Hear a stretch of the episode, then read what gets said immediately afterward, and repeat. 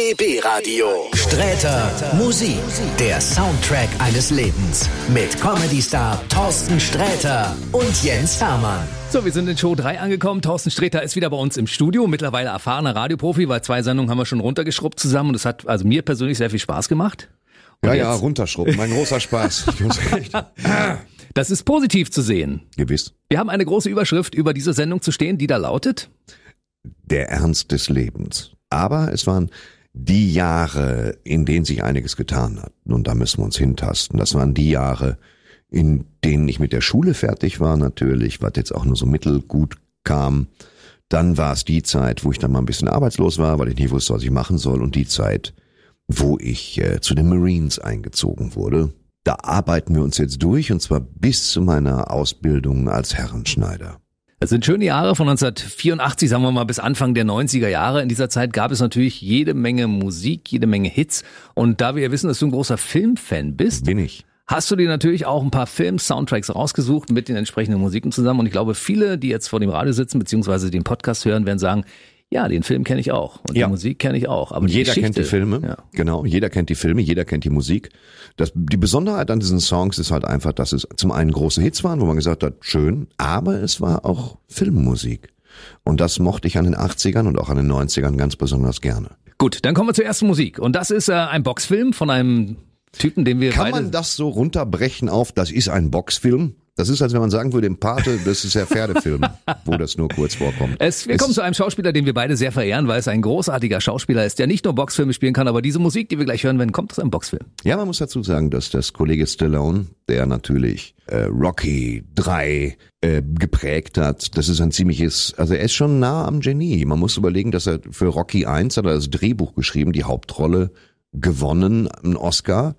Und ich glaube fürs Drehbuch auch, kann mich aber nicht genau erinnern. Das ist so der, der Ursprung des Sportfilms, des Underdog-Hocharbeit. Alles mündet in einem großen Kampffilm.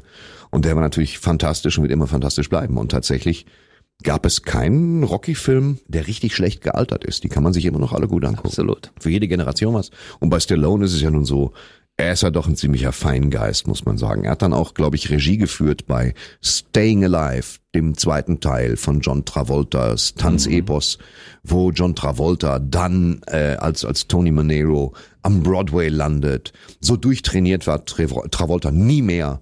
Und es gibt kleine, kleine, kleines Footage-Material im Internet, die zeigt, wie Stallone der vor Ort war bei diesen Dreharbeiten mit John Travolta, ihm Szenen vortanzt. Und das ist schon sehr, sehr lässig. Das ist Also Wahnsinn. Stallone kann schon einiges. Der kann auch heute noch was. Der ist mittlerweile jenseits der 70 und der sieht aus unglaublich durchtrainiert, macht viel Sport. Also ich habe ihn jetzt mal die letzten Monate mal verfolgt. Bist du so mal ab auf? TikTok. Der Ja. sieht halt aus, als hätte ihn irgendwer aus fünf Tonnen Itongsteinen rausgekloppt mit der Faust. Aber es ist halt ne? Stallone, ja, ja, Ich glaube schon, der war ein bisschen in der Surgery auch und hat sich mal ein Ja. bisschen was wegrichten lassen. Aber Stallone ist halt Stallone. Ich nehme ihm da gar nichts übel. Und wenn es bei mir mal soweit ist, lasse ich mir auch das gesamte Kinn an die Stirn tackern. Aber Stallone ist halt ein großer Typ, der hat sich immer fit gehalten so und das ist ja schon starker. Aber das soll nicht darüber hinwegtäuschen. Das ist, äh, das ist so der Beginn der Filmmusik, wo du gesagt hast, der Song, der jetzt kommt, das war das, wo du mit dem Bonanza-Rad versucht hast, auf die A2 zu kommen, weil es dich so heroisch aufgeladen hat. Äh, weil es eine der großartigsten, immer noch eine der großartigsten Playlist-Motivationsplatten für zieh dir Badeschläppchen an, geh an die Hantel ist. Das ist, ist aber egal. Es ist Survivor. Das ist eine Band, von der man das eigentlich nicht behaupten kann, aber es ist Survivor. Und der Song heißt natürlich Eye of the Tiger.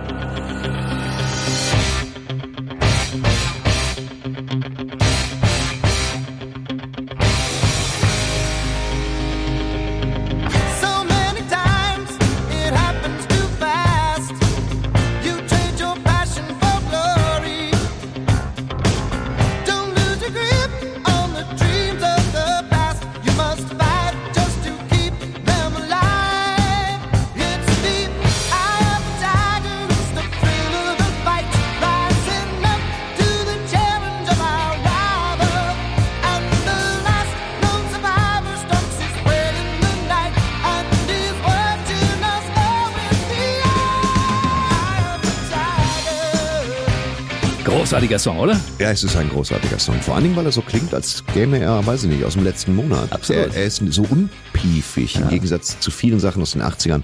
Gerade wenn sich einer in irgendwelchen Lederrüstungen an Rock versucht hat, das ist schon eine richtig lässige Platte, die so bleibt. Zeitlos. Survivor, Eye of the Tiger. Erster Song in der neuesten Ausgabe der äh, Show von Thorsten Sträter. Sträter Musik, der Soundtrack eines Lebens. Und wir arbeiten uns durch den Ernst unseres Lebens, am mehr so deines Lebens. Ne? Weil genau. deine Geschichten sind deutlich interessanter als meine. Ja, 82 war ein komisches Jahr, muss ich sagen. Äh, also das ist, wir springen jetzt mal weiter ins Jahr 1984. Ab da fängt der Spaß ja erst richtig an. Schule war fertig. Ich hatte im Jahr vorher einen Film gesehen, der hieß die, also der war glaube ich von 1982 oder 91, die Klasse von 1984. Das war so eine bösartige Dystopie von gewalttätigen Schulen in Los Angeles mit Musik von Alice Cooper. Damals ein Riesenhit gewesen, heute eine elende Gurke. Und ähm, da, da hat man gedacht, wow, 1984, das ist die große, ne, die große Dystopiezeit. Aber 1984 war ja unspektakulär, wenn man davon absieht, dass ich seitlich aufknüpfbare Hemden hatte in Kobaltblau, nicht Koboldblau, in Kobaltblau. Das war eine komische Zeit mit Leopardenhosen und Streifen und so und Kikeriki. Das war richtig unangenehm. Im, Im Nachgang natürlich nur. Währenddessen fand man total Bombe und dachte, äh, niemand ist hotter als ich, als wie ich. Ich weiß noch, wie ich mir als 14-Jähriger nichts sehnlicher gewünscht habe als eine Lederjacke. Und zwar möglichst eine rote. Und du hattest eine. Michael Jackson, Thriller. Ja. Ja. Damals mit meinen Eltern in Marokko gekauft. Cool. Also nicht extra für hingefahren, man war im Urlaub und dann äh, gab's dann so eine Lederjacke mit einer Menge Klimbim dran. Thorsten Und Jackson. dann, ja, und ich hatte da auch Dauerwelle. Aber und den einen, den Handschuh, den weißen hatte, hattest du auch. Ich hatte auch den weißen, es gab so einen weißen Handschuh, den konnte man kaufen tatsächlich. Äh, Der war mit Nieten besetzt und rutschte deswegen immer weg, weil der Handschuh war total billig und da waren so viele Nieten drauf, dass wenn er einmal die Hand nach unten gemacht hat, vieler Schlabunsen aufs Parkett. Aber äh, hatte ich auch, ja. Das ist die große Michael Jackson Zeit. Das sind die Luxusprobleme. Sowas hatten wir damals nicht. Wir kommen zum nächsten Nee, wir Hit. sind danach auch schlagartig verarmt, aber da kommen wir 86 zu. Ja, genau. Wir sind bei 84, Ghostbusters. Äh, einer der besten Filme, die je gemacht wurden. Buch, Regie, Ivan Reitman, leider verstorben. Der Film sollte eigentlich anders heißen. Es gibt eine Netflix-Dokumentation darüber, oder es ist Amazon Prime, die erklärt, dass bis zum Schluss nicht klar war, ob der Film Ghostbusters heißen darf. Ganz, ganz furioses Ding. Äh, eine der, der größten Komödien, die jemals geschrieben wurde, jemals gemacht wurde. Ich habe alles alles an diesem Film geliebt und es war eine, eine Origin-Geschichte. Nicht mehr so wie heute, wo man sagt, wir machen ein Sequel oder ein Prequel oder verfilmen einen Comic, wo ich nichts gegen habe, sondern äh, irgendjemand hat gesagt, lass uns mal hier so drei Geisterjäger, Manhattan, weißt du Bescheid, Slimer. Und äh, immer noch eine der besten Filme äh, im Comedy-Bereich aller Zeiten. Ray Parker Jr. hatte damals äh, gewaltige Probleme, diese Textzeile in das Lied einzubauen, weil man das so schlecht singen kann. Deshalb wurde es so reingerufen, ne? Dieses Ist es- Ghostbusters. Aber Ghostbusters, Ja. man kann es auch gar nicht anders betonen. Man sagt nicht, man sagt zwar Ghostbusters, aber es ist Ghostbusters. Und, das weißt du, dass es darum einen riesigen Plagiatsstreik damals gab um die Musik? ist, gab es? Ja, ursprünglich sollte die Musik Huey Lewis in the News machen. Also diese Band Huey Lewis war ja der Frontmann von The News, ja. Und Ja, ja, ich weiß. er hat gesagt, auf den Film habe ich überhaupt gar keinen Bock. Und man hat Ray Parker Jr. angefragt, der wiederum gesagt hat, das mache ich mal. Der hat sich die erste Version dieses Films angeschaut. Und da lief die Musik unten drunter, die ursprünglich von Huey Lewis war. Und da hat er sich an der Musik inspiriert und hat selbst einen Song geschrieben, der ähnlich klingt wie die Musik von Huey Lewis. Und dann gab es einen fetten Streit, weil Huey Lewis gesagt hat, das Ding ist erfolgreich, klingt ja so wie meine Musik, also da will ich mal was von abhaben. Dann haben die sich äh, wirklich ein paar Ja. Jahre lang gebettelt, bis das Ding außergerichtlich dann zu Ende ging. Die haben sich irgendwie geeinigt. Ja, und dann wiederum Geld. wurde Huey Lewis gefragt, ob er einen Song für den nächsten Film machen möchte, für Zurück in die Zukunft. Da hat er wiederum gesagt, ja, mache ich. Ja, Huey Lewis and the News. Ja, kommen wir später sind zu. übrigens schlechte News, äh, dass das so gelaufen ist.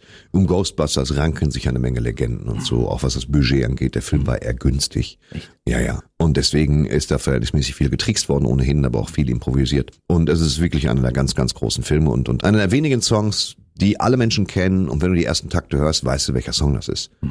Ja, da hält Spiel, ey. An. Ghostbusters. Ray Parker Jr. Something strange in your neighborhood. Who you gonna call?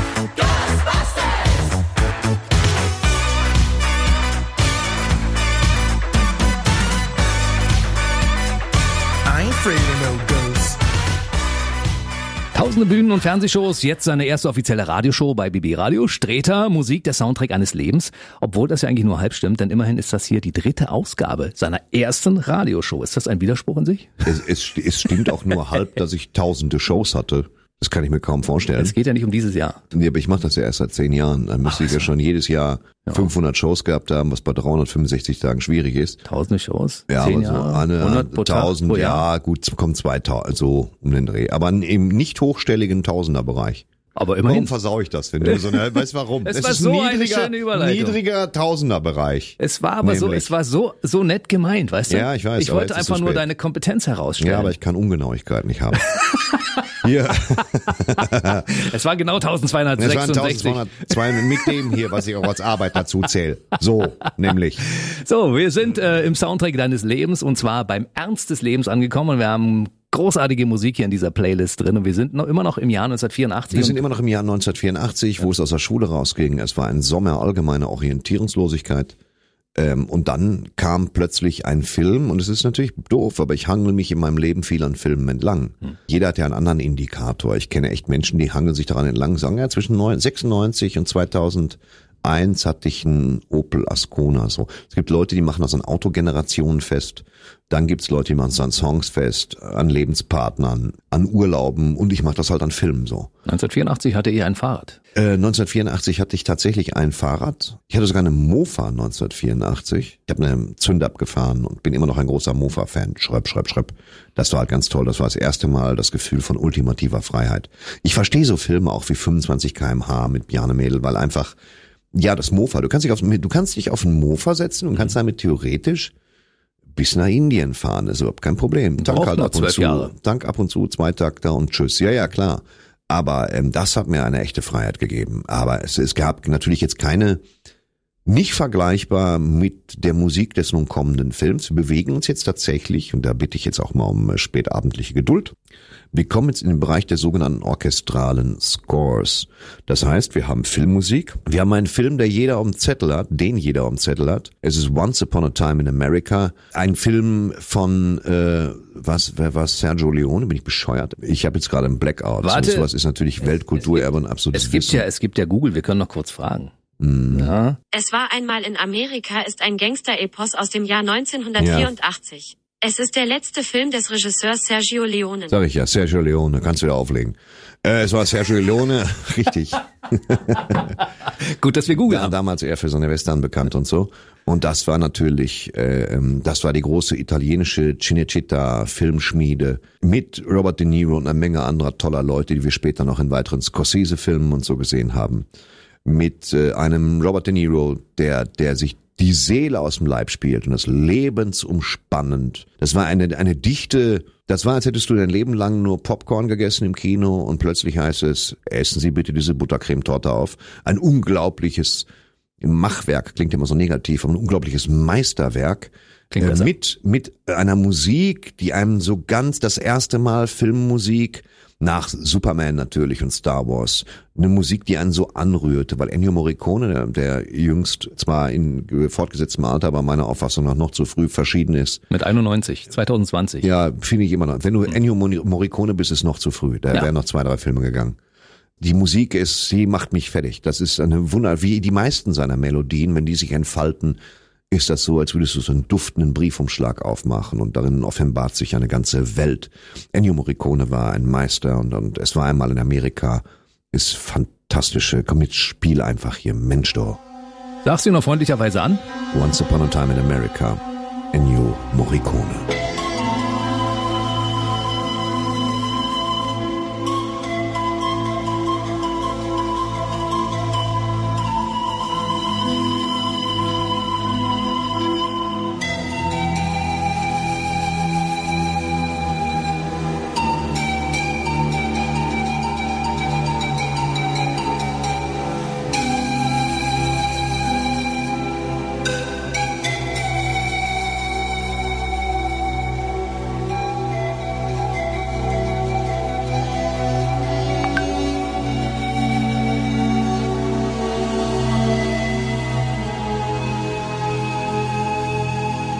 Stelle sich vor, man sitzt in einem Kinosaal und dann dieser Sound über die große Dolby Surround Anlage und man hört diesen wunderbaren Song und blickt in ein paar Augen bei Thorsten Sträter und man denkt sich so, Ja, in diesem Augenblick, wo diese Musik läuft, geht eine ganze Menge durch seinen Kopf. Es muss, glaube ich, auch eine sehr schöne, obwohl auch teilweise sehr anstrengende Zeit gewesen sein. Es war, 84. äh, nee, aber es ist, ja, anstrengend war sie nicht, aber es ist halt immer anstrengend sind so Rückblicke. Weil man lebt ja doch irgendwie im Hier und Jetzt. Je älter du wirst, desto mehr lebst du im Hier und Jetzt und fängst nicht an, Ich die nächsten 20 Jahre Businesspläne zu machen oder so. Und das war halt schon, äh, das war ein Film, der mich damals auch komplett überfordert hat im Kino. Weil mit dem, wie lang ist der denn? Ist Pause? Gibt's Pommes? Und jetzt äh, genießt man den wie, äh, wie eine Flasche guten Weins, was ich nicht mache, weil ich dann brechen muss, aber ich meine als Metapher und oder als Vergleich. Und äh, das war, das war, also was Ennio Morricone, ich empfehle jedermann, auch den hartleibigen Techno-Freaks, äh, die sich mit einer Flasche Cola so Hörner machen am Kopf, äh, einfach mal ähm, sich eine Playlist, es zwingt einen ja keiner mehr, sich eine Kassette aufzunehmen, sich mal eine Playlist von Ennio Morricone zusammenzustellen. Die sind, stehen, die sind ja im Internet, sind die auch verfügbar. Und sich mal so ein bisschen durch eine kleine Scheibe des Werks von Ennio Morricone zu hören und zu sehen, wie im Gehirn und im Herzen ein weiteres Fenster aufgeht. Das ist schon ziemlich gut. Hattest du damals 1984 eine Freundin? Das weiß ich nicht mehr. Ich weiß wirklich nicht, wirklich nicht. 1984. Das ist bei mir geprägt von in der Schule verkackt. So, ich weiß es nicht genau mehr. Äh, Aber, aber bestimmt nicht das gesamte Jahr 1984. Also das weiß ich wirklich nicht mehr. 1984 bin ich von der Schule abgegangen. In der Schule war ich schlecht. Es war, boah, weiß ich nicht mehr, 84. Hm? Ich war damals das zweite Mal sehr sch- schwer verliebt, damals mit meiner äh, damals auch langjährigen Freundin Anke. Und wir haben viele schöne Musik gehört und Das- unter anderem auch solche Sachen. Freut mich für dich. Das war schön. Aber ich kann mich wirklich, wirklich nicht erinnern. Tut mir sehr leid. Woran ich mich erinnern kann, ist, ist der nächste, ist der, ist die Musik zum nächsten Film. Diese Musik war ein absoluter Superhit. Ich hasse es, wenn ich so Radiosprecher benutze, aber das ist ein absoluter Superhit. Es ist in dem Fall auch so. Ja. Keine, also wenige Bands sind mir ein- einfach aufgrund ihres Bandnamens sympathischer als eben jene. Und sie, also trug er den epochalen äh, Musiktitel bei zu diesem sehr, sehr guten Film von damals von war es John Hughes. Ich glaube, es war John Hughes, der in den 80ern jede Menge großartiger Komödien gemacht hat. In diesem Falle ist es The Breakfast Club, der ein bisschen holprig übersetzt war mit der Frühstücksclub in Deutschland, was aber eine der weniger großen Sünden ist bei der deutschen Übersetzung von Filmtiteln. Da gibt's noch ganz andere Sachen, wo sich an die Fußnägel hochrollen. Und das war halt ein Kammerspielartiger Film, in dem die Archetypen von Schülern nachsitzen müssen. Und äh, Jerry Orbach spielte den Hausmeister, glaube ich, der darauf achtet, dass die, die Kids auch nachsitzen. Die müssen samstags äh, sich irgendwo in der Schulaula einfinden.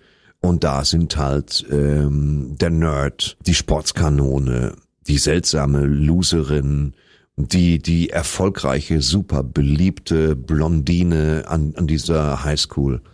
Und äh, die lernen sich alle kennen, so überkreuzen sich Lebenswege, ein hochgradig fantastisch erzählter Film mit kleineren Tanzsequenzen.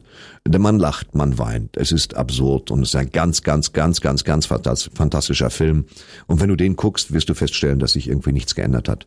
Es gibt sie immer noch, die Sportskanone an der Schule. Ja gut, bei uns war das ja nie so, dass du gesagt hast, äh, geh, geh doch ins Footballteam, wenn du nicht gut bist in Erdkunde. Was geil gewesen wäre. Es gab auch Sportschulen. Da konnte man ähm, Aber ich war durchaus, wenn man sportlich war, im Sport ein bisschen mehr machen. Als Ja, in der bei Schule. uns nicht. Verstehst du, bei dir vielleicht. bei, Bei uns gab's das nicht. ja. Es hätte mir aber auch nichts genützt, wenn die gesagt haben, komm in die, komm in die Brennballmannschaft. Da wäre ich genauso kacke gewesen wie in Erdkunde. Also es, es hätte das Problem nicht gelöst, sondern nur verlagert. Und so ist es auch nun mit der dazugehörigen Musik, die Sie alle kennen. Das ist die Musik, wo Sie jetzt, wenn Sie im Auto sitzen, weil Sie irgendwo hin müssen, mit der Faust so ein bisschen oben auf den Wagenhimmel wemsen und da nicken. Achten Sie ein bisschen auf die Fahrbahn. Das ist ja alles nicht mehr so. Wusstest du eigentlich, dass die den Song gar nicht machen wollten früher? Ja, ja, ich weiß. Ich glaube, Ray Parker sollte den machen. Nein, die wollten die ursprünglich nicht machen, der wurde ihnen vorgelegt, die fanden den Film blöd, haben gesagt, nee, wollen wir nicht und die wollten auch den Song nicht machen. Aber die Plattenfirma hat gesagt, wenn ihr den nicht macht, schmeißen wir euch raus. Sie heißen nicht ohne Grund Simple Minds. Und deshalb haben sie den Song gemacht. Und die sind jetzt gerade aktuell 2021 äh, auf ihrer 40-jährigen Jubiläumstour. Ja, und wem verdanken Sie das? Diesem Song. Ja, ja. Definitiv. Sagst du ihn bitte nochmal an mit deiner wunderbaren Stimme. Hier sind die Simple Minds mit Don't You Forget About Me. Won't you come see about me? I'll be alone, dancing,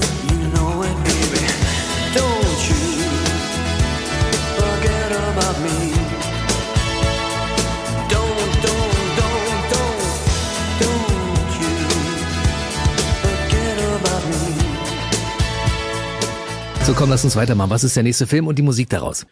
Der leicht angenehm patriotische Film von Ja. Thomas Krause, vielen bekannt als Tom Cruise. Das war der Film, der mir den Einstieg in die, das ist 1986, hat mir doch sehr den Einstieg in die Bundeswehrzeit erleichtert. Denn als ich, ich wurde gemustert, man wurde nach Unna eingeladen, freundlich eingeladen, um an einer kleinen Musterung teilzunehmen. In der Zeit haben meine Freunde, die keinen Bock drauf hatten, weil sie lieber äh, Kriegsdienstverweigerer waren und gerne Sozialdienst gemacht hätten, äh, haben angefangen, äh, Tage vorher Kaffeebohnen zu kauen. Und das mache ich jetzt. Und, und verschiedene Sachen ausprobiert, um sich in einen desolaten körperlichen Zustand zu versetzen, um bei der Musterung durchzufallen für die Bundeswehr. Ich war dafür zu dumm und es war auch kein Kaffee im Haus. Ich bin dann nach Unna gefahren und habe an dem würdelosen Schauspiel teilgenommen, das da hieß, ziehen Sie mal die Unterhose runter, kann ich mal Ihre Hoden sehen, bücken Sie sich mal, sowas, husten Sie. Das habe ich gemacht. Dann war ich tauglich und dann dachte ich, ja, super. Weißt du, jetzt hast du gut mitgearbeitet, zur Strafe musst zum Bund. So. Und das war tatsächlich so. Und dann kam aber gleich, also Gott sei Dank, abfedernd ins Kino, einer der erfolgreichsten Filme von Tom Cruise, äh, Top Gun. Sie fürchten weder Tod noch Teufel war der unsinnige Zusatz. Und da fliegt er eine, ähm, damals noch als Spezialeffekt natürlich, fliegt er irgendwelche Maschinen. Es gibt maskuline Geschichten. Er heißt Maverick, hat also auch einen Aufkleber auf dem Helm. Genau wie sein Kollege Goose, der stirbt und Val Kilmer, denen es jetzt nicht gut geht. Iceman. Iceman, genau, es war Iceman, Val Kilmer, Iceman. Ja, und Tom Cruise hat damals die Modewelt geprägt, weil nachdem Top Gun, nachdem man ihn geguckt hatte, wollte man unbedingt eine braune Fliegerlederjacke mit 4000 sinnbefreiten Badges drauf. Army of Nature and the Force of Love. Da ist nur 1962, Kikriki. Das ist nur alles voller Texte. Und das wollte man dann haben. Und, und, und das war natürlich äh, die Symbiose aus dem wirklich smarten und gerade als Superstar auf der Bildfläche erscheinenden Tom Cruise, der ja immer noch ein Superstar ist. Man muss sich Tom Cruise, also wir sollten da ganz kurz uns die Zeit nehmen. Tom Cruise hat sich wohl zum Ziel gesetzt, jetzt in seinen späten Jahren, der wird 60 dieses Jahr und sieht immer noch fantastisch aus. Aber ich glaube, er hat vor, sich äh, mit dem nächsten Mission Impossible Film irgendwann mal durch eine Unachtsamkeit in 70 Kilo grobe Mettwurst zu verwandeln. Denn er macht immer noch jeden Stunt selber, bricht sie die Füße, fliegt Hubschrauber. Im nächsten Top Gun Film fliegt er selber die Maschinen, hat dafür einen Schein gemacht. Unfassbar. Unfassbar, oder? Vielleicht züchten sie für den nächsten Godzilla-Film auch eine riesen Echse, ich weiß es nicht. Aber das macht Tom Cruise. Das soll aber nicht darüber hinwegtrösten, dass der Song, den wir jetzt hören, aus dem Original Top Gun, also dem ersten Teil von Top Gun ist von 1986. Dazu kann ich sagen, dass der einem Testpublikum gezeigt wurde damals. Ja. Und die gesagt haben, der hat zu wenig Erotik. Und daraufhin musste Tom Cruise nochmal mit Kelly McGillis eine Szene nachdrehen, wo die nach diesem Song, um den es gleich gehen wird, eine Runde geschmust haben. Ja, ja, Und mal dann sehen. hat erst der Film das nötige Sexappeal, um dem breiten Publikum gezeigt zu werden. Du, ich hatte schon, also ich hatte schon eine Erektion, als Tom Cruise versucht, ohne Helm auf seinem japanischen Reiskocher dieses Flugzeug zu überholen. Da war ich schon. Was soll das? Hör doch auf. Dann, dann buch halt ein Ticket und steig ein. Aber Kadabra. Tatsächlich, äh, ja, war das Berlin. Nichts passt in die, in die heutige Corona-Zeit besser als ein Titel wie Take My Breath Away. Gut geschrieben, Giorgio Moroder immer ein guter Typ gewesen für Filmmusik, ein bisschen im Hintergrund, Together in Electric Dreams und ganz viele Sachen hat Giorgio Moroder gemacht, geiler Typ. Komm, lange Rede, kurzer Sinn, aus Top Gun von 1986, Berlin mit Take My Breath Away.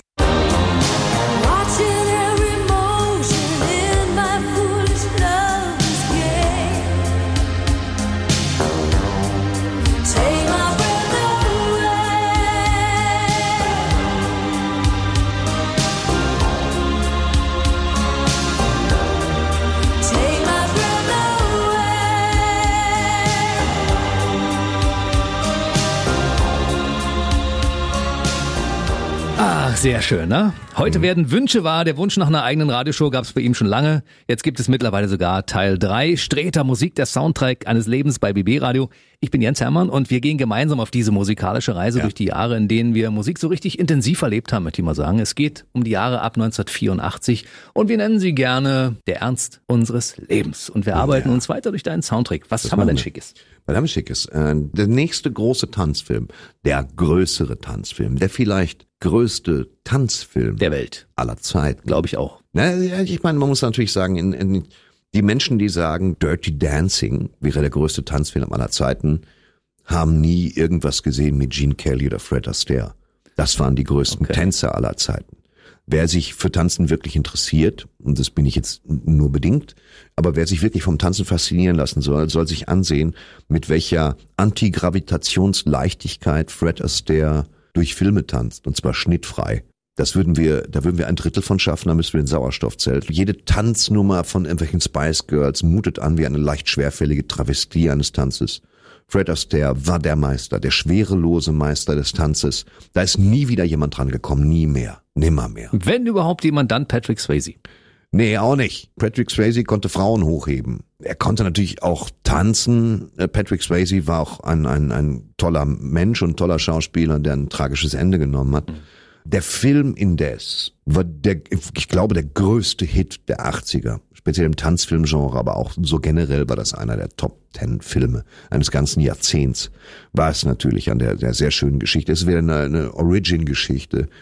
Ein Mädchen kommt in so eine Art Ferienlager, Tanzcamp, Kikeriki mit ihren Eltern, äh, stellt fest, dass da irgendwie eine Tanzgruppe ist. Sie verliebt sich in den mit dem Akkuschrauber im Gesicht tätowierten Trevor und zum Schluss tanzen sie zusammen. Also es ist Aber ein bisschen, geil. es ist immer so. Es sind immer diese Stories, die die unser Herz berühren, weil sie angenehm simpel erfassbar sind. Wie oft hast du den Film gesehen? Äh, ich glaube zweimal und dann hatte ich verstanden, worum es ging und seitdem verkneife ich es mir. Ich habe ihn ungefähr 20 Mal sehen müssen. Das ist also okay. ich habe ihn, warst in ich, einmal, Geiselhaft ich habe ihn, ich habe ihn, ich Ja, hab gut, ihn okay. einmal freiwillig geguckt und dann noch 19 Mal immer in Begleitung. Viele Frauen gucken ihn ja gerne, ne? Und insofern, es war schön. Ja, ich habe eine Wassermelone getragen. ja, das ist tatsächlich. Ne? Du auch?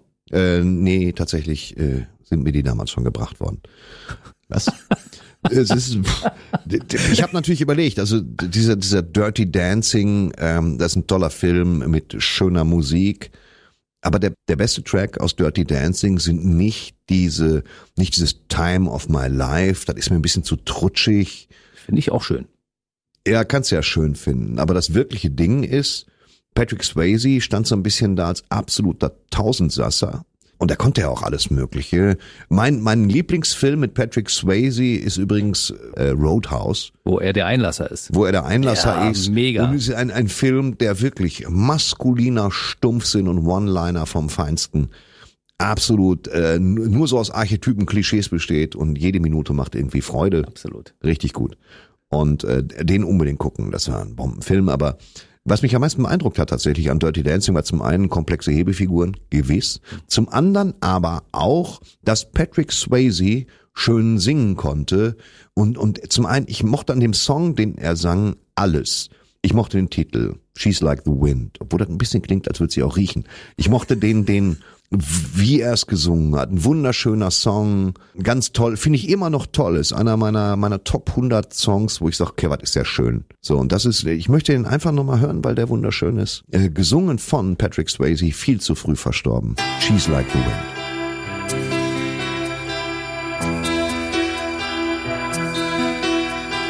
She's like the wind through my tree. She's taking my heart, but she doesn't know what she's done. Feel your breath in my face, your body close to me. Can't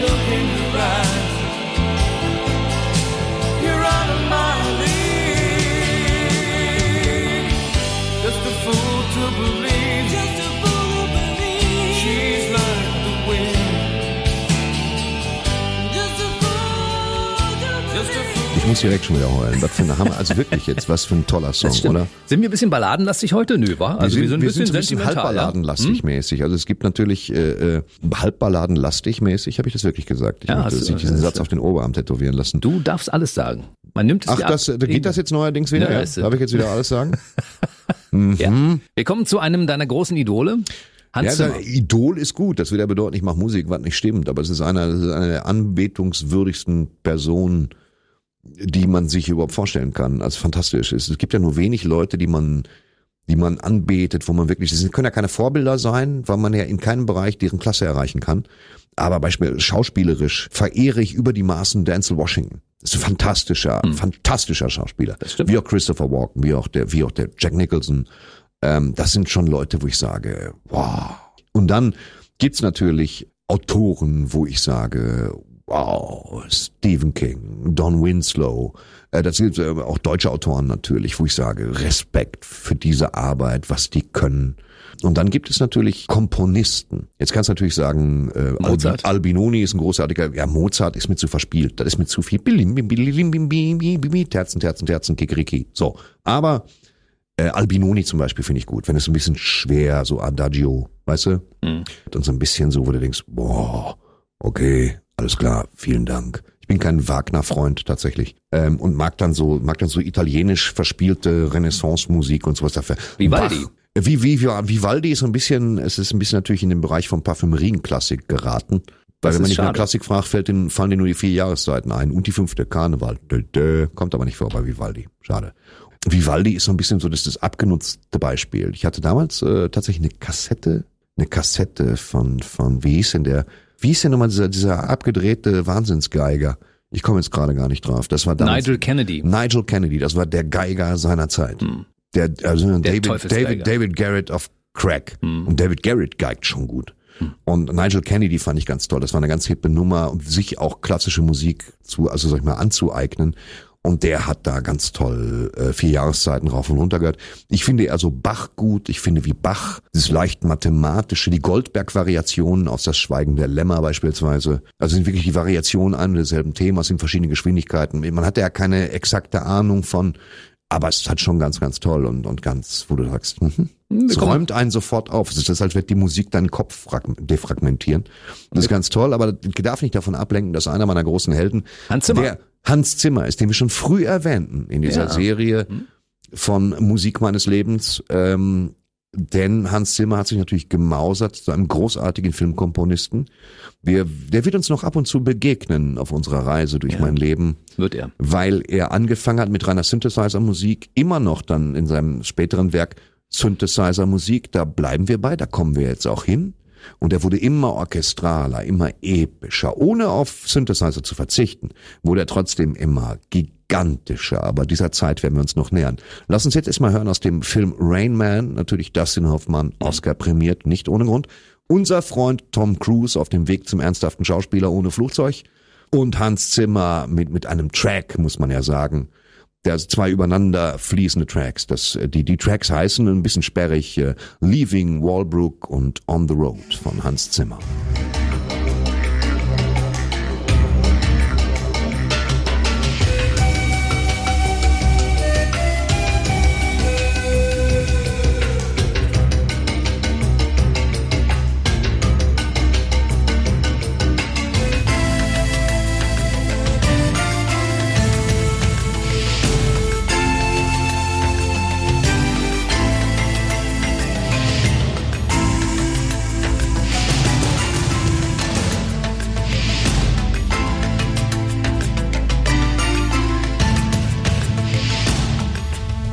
Er weiß, wie man eine Hose perfekt bügelt, wie man Leute zum Lachen bringt und wie man eine erfolgreiche Fernsehshow moderiert. Was in seinem Portfolio bisher noch fehlte, war eine eigene Radiosendung.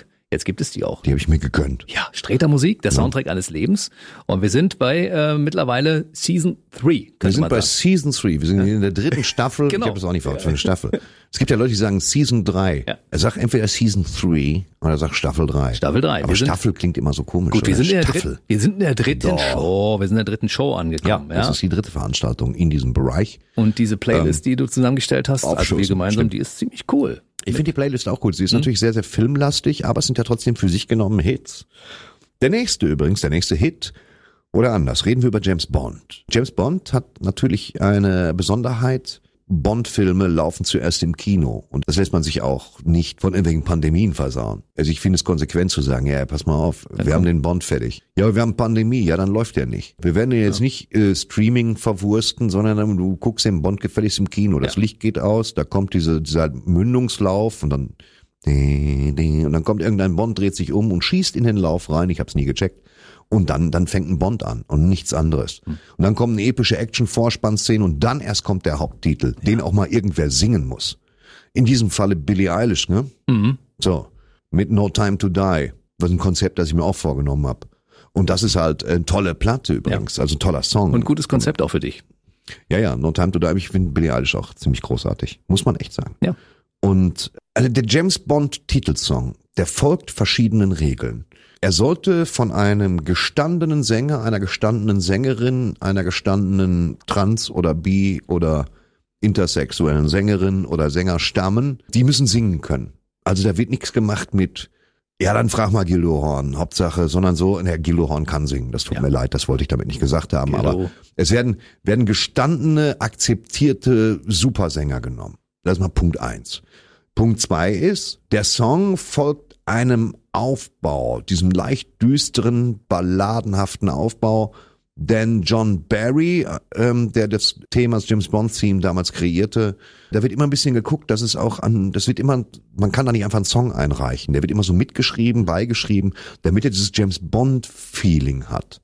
Und das ähm, ist auch bei diesem so passiert. Gladys Knight hat damals mit Gladys Knight and the Pips eine großartige Soul-Musik gemacht und äh, ist eine fantastische Sängerin. Der Film, um den es geht, ist James Bond Lizenz zum Töten. Beruhigend, muss man auch sagen, wenn man sie hat. Sonst Totschlag, also Agent ist ja auch nix. Aus dem Wendejahr? Ähm, aus License to Kill. So ein bisschen auf Rachefeldzug in diesem Film. Äh, Timothy Dalton war temporär James Bond. Timothy Dalton, toller Darsteller, ähm, aber ähm, nicht so beliebt wie die anderen letztendlich, obwohl er so der Vorreiter war der härteren Bonds. Ich fand den auch schon gesagt- ziemlich cool, man gesagt, ah, das war mehr so ein durchtrainierter, äh, ruppiger Blouson-Typ. Weißt du? Hm. So der Schimanski unter den James Ja. Bonds. So ein bisschen so, ja, ja, guck mal, nee, dann gut erschießen, tschüss, so. Äh, hat sich bei der Fangemeinde, gibt es sicherlich eingefleischte Fans, die sagen Timothy Dalton, sonst aber mal gar nichts. Ansonsten einigen wir uns im Zweifelsfall immer auf Sean Connery. Hm. Ja? Für die einen ist es noch Timothy Dalton, für die anderen schon komm lass. Und das ist, äh, ähm, was verständlich ist natürlich, Sean Connery war der, war der beste Bond, obwohl ich, ich finde immer den aktuellen Bond gut. Das ist das Problem, Ja. das ist wie mit, mit Jeans. Den aktuellen Schnitt finde ich immer am besten so.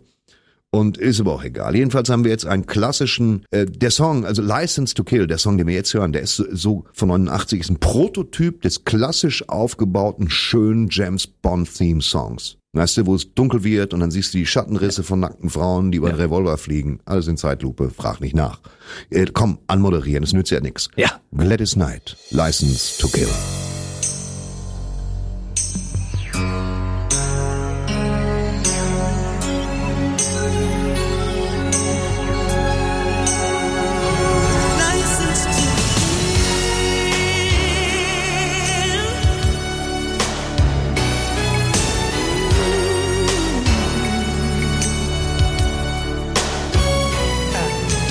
Hier ist BB Radio, Sträter Musik, der Soundtrack eines Lebens, Show Nummer drei. Wir arbeiten uns durch den Soundtrack von Thorsten Sträter. Ich bin Jens Hermann und ich greife da ein bisschen unter die Arme bei der Jo. ganzen Geschichte und habe viel, viel Spaß zu hören, was du so in den letzten 30 Jahren so erlebt hast musikalisch. Da war einiges dabei. Gerade war mal so beim Bond-Thema angekommen. Gerade bei ne? meinem Bond-Thema, mein Lieblings-Bond-Thema, und das hatten wir auch schon in einer ersten Sendung, ist auf jeden Fall bleibt für immer For Your Eyes Only von Sheena Easton. Obwohl ich die meisten anderen Bond-Themen auch sehr gerne mag, weil ein Bond-Thema, da wird nichts dem Zufall überlassen. Und so war es auch gerade hier bei Gladys Knight. Schönes, schönes Ding. Entfernen wir uns jetzt eher vom, vom maskulinen James Bond. Das sind Filme, die naturgemäß primär von Männern gesehen werden. So mein Eindruck. Kommen wir nun zum großen Damenfilm. Ich habe ja auch geguckt, Entschuldigung. Ja, natürlich, ich habe den auch geguckt. 1990, das war wirklich wow. Da war ich arbeitslos, so viel kann ich sagen. War direkt nach meiner Schneiderausbildung. Meine Schneiderausbildung haben wir gerade, die, kratzen aber nochmal an, meine Schneiderausbildung. Unbedingt, unbedingt. Wir sind so halbchronologisch unterwegs. Wir gehen jetzt mal kurz ins Jahr 1990. Der, die Musik des Films, die wir jetzt hören. Es geht um, vorneweg, es geht um Roxette, deren, deren Leadsängerin bedauerlicherweise auch viel zu früh verstorben ist. Marie Frederiksson. Marie Fredriksson, was ich auch ganz schlimm fand, und Per Gessle, der andere Der männliche Teil, Part der männliche Part quasi von Roxette, macht noch weiter und war auch das The Brain dahinter so ein bisschen. Und ich weiß nicht, ob der den Song geschrieben hat, ich glaube aber ja. Ich habe neulich noch gesehen, habe mir gedacht, okay, Mensch, was ist der Per Gessle alt geworden? Aber natürlich, das Ding ist 30 Jahre alt, so da habe ich überhaupt nicht dran gedacht. Überhaupt nicht. Natürlich muss der Mann auch so langsam so die 60 ankratzen. Ja. Und, und äh, Pretty Woman, reden wir über Pretty Woman. Pretty Woman ist, der Titel ist gut und lehnt sich an an einen Song von Roy Orbison, den ich sehr gerne mochte, obwohl Roy Orbison komische Brillen trug und seltsame Frisuren war, ein toller Aber die Sänger. Musik war cool, Die ja. Musik von Roy Orbison, da kannst du nichts gegen sagen. Pretty Woman war halt der Durchbruch, aber was heißt der Durchbruch, kann man nicht sagen. Richard Gere hatte seinen Durchbruch mit Ein Offizier und Gentleman oder mit, mit American Gigolo. Was diese Filme für mich bestimmte war, vor allen Dingen American Gigolo, um den es ja heute nicht geht, war äh, Musik übrigens Giorgio Moroder meines Wissens. Wenn Ja. du das sagst, ich vertraue dir. da ja, mal. ja, ja, ja.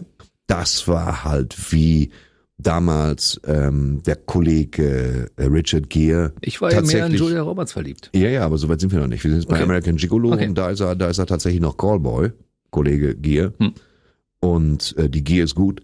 Und da tatsächlich, was hat er ähm, Giorgio Armani getragen. Und das erste Mal habe ich so einen Film so ganz klar so gesehen, dass wie gut ange, wie fantastisch er aussah. Es geht primär in diesem Film darum, wie unglaublich gut er aussieht Das stimmt. und wie sehr er eine, eine Hülle ist, die er so ein bisschen alles gegen ihren Willen macht und ist auch immer ein Thriller. Und das war rein ausstattungstechnisch war das schon ziemlich fantastisch, was die Kostüme anging. Ähm, wie man da genau auf Silhouetten geachtet hat und auf Farben und so. Und das wurde noch getoppt durch Pretty, durch Pretty Woman, wo beide, sowohl äh, Julia Roberts als auch Richard Gere, erstmals von Giorgio Armani und, und Nino Cerutti so super exklusiv eingekleidet wurden. Diese Kleidung gab's eigentlich gar nicht zu kaufen. Das war nur für diesen Film gefertigt und sah natürlich super exklusiv und teuer aus, weil man muss sich natürlich überlegen, wenn man zeigen will, dass Richard Gere ein Multimillionär oder gar Milliardär ist, man kann es also eigentlich nur über die Kleidung und über das Auto transportieren, viel mehr, ne? oder vielleicht nochmal ein Flugzeug.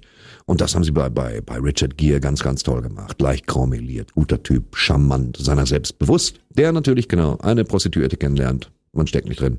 Und dann, äh, sie bucht für eine Woche, was ein bisschen, was sich entwickelt zu einer moralisch absolut wertfreien Liebesgeschichte, die darin mündet, dass er sie dann abholt über die Feuerleiter und es geht in den Sonnenuntergang. So weit, so gut. Das ist die Geschichten, die wir alle hören wollen. Das große, Schön. fette Happy End. Und der Song It Must Have Been Love. Ich bin jetzt kein so, ich war kein übertriebener Roxette-Fan, dass ich gesagt habe, da gehe ich aufs Konzert. Aber It Must Have Been Love hat eine toll aufgebaute Melodie und das war halt so, also schon atmet so eine Romantik, die man vom Film auch schlecht lösen kann. Mir geht's zumindest so. Und wie gesagt, auch hier wieder lange Rede, kurzer Sinn. Einfach hören aus Pretty Woman von Roxette. Einfach hören aus Pretty Woman von Roxette. It must have been love.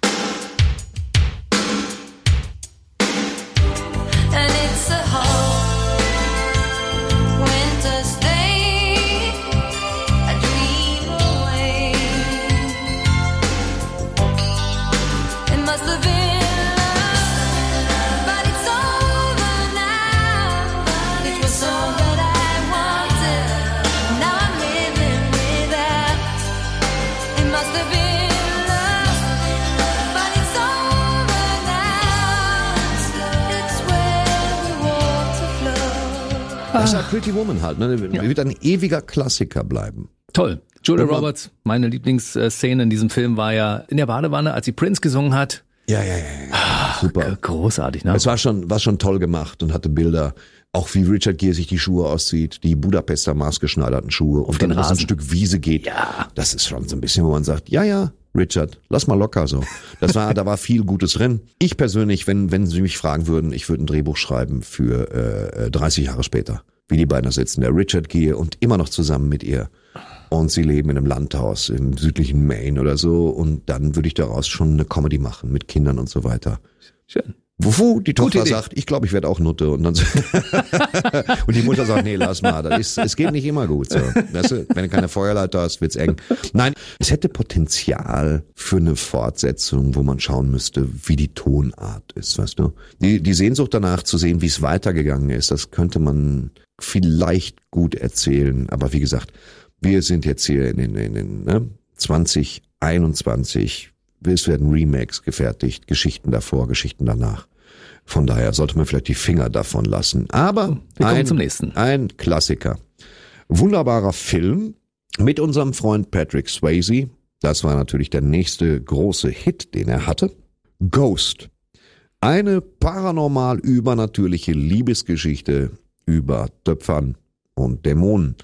Da sieht Patrick Swayze noch besser aus und Demi Moore auch ganz fantastisch, wenn wir uns nicht an der Optik festhalten, ist es eine große Liebesgeschichte eines Ja. Paars, das sich extrem zugewandt ist. Man muss sehr weinen bei dem Film. Man muss die ganze Zeit weinen, was äh, vor allem auch an der Musik liegt, denn denn äh, Die Righteous Brothers haben damals Unchained Melody, das ist ja schon ziemlich alter Schinken, dieser Song. Der ist umgewandelt worden in einen orchestralen Score. Das heißt, wir hören nicht nur diesen Song Unchained Melody über kurz oder lang und zwar gleich, sondern auch den ganzen Film über eine orchestrale, langgezogene, traurige Variante davon. Sehr episch, sehr tief, sehr viele Streicher, sehr viele Ebenen.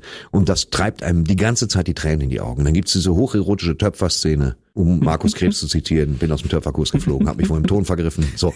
Und das ist so, so. Gruß an Markus. Ähm, das ist schon ein wunderbarer Film. Damals Tony Goldwyn hat den Schurken gespielt. Tony Goldwyn übrigens ein Erbe von Metro Goldwyn Mayer. Tatsächlich aus der Familie diese, dieser Filmdynastie, dieser, Studiodynastie. Und äh, der Film ist wirklich wunder wunderschön.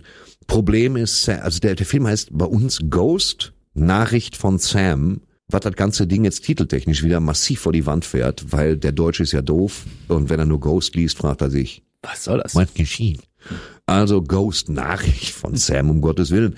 Sam kehrt zurück. Das Problem ist, das ist okay, wenn du als Geist wiederkommst, aber wenn dich weder einer sieht noch hört und du krakelnd in der Bude stehst, während die Leute falsche Entscheidungen treffen, ist das natürlich auch ziemlich anstrengend. Irgendwann schafft das, ein Blatt Papier mal runterzuschmeißen und so. Und da wird irgendwann seiner, seiner Witwe klar, da, Sam ist noch da. Es reicht nicht zum Renovieren, aber er ist da. Und zum Schluss tauchen nicht gut animierte Dämonen auf und holen den Schurken des Films ab ins Jenseits. Da hat's mir ein bisschen die Fußnägel hochgerollt, weil ich mir dachte, wenn da noch 70 Dollar über gewesen wären für gute Teufel, hätte ich's in Ordnung gefunden. Aber man kann nicht alles haben. Solange man aber diese Musik hat, ist alles gut. Und das ist, der, der Song ist, ist, boah, das ist der Song. Das ist halt so, das Lass ist der hören. Song. Wir- Naja, komm, lass ihn hören. The Righteous, die, so sprechen sie sich aus, die Righteous Brothers. The Righteous Brothers. Unchained Melody. Oh,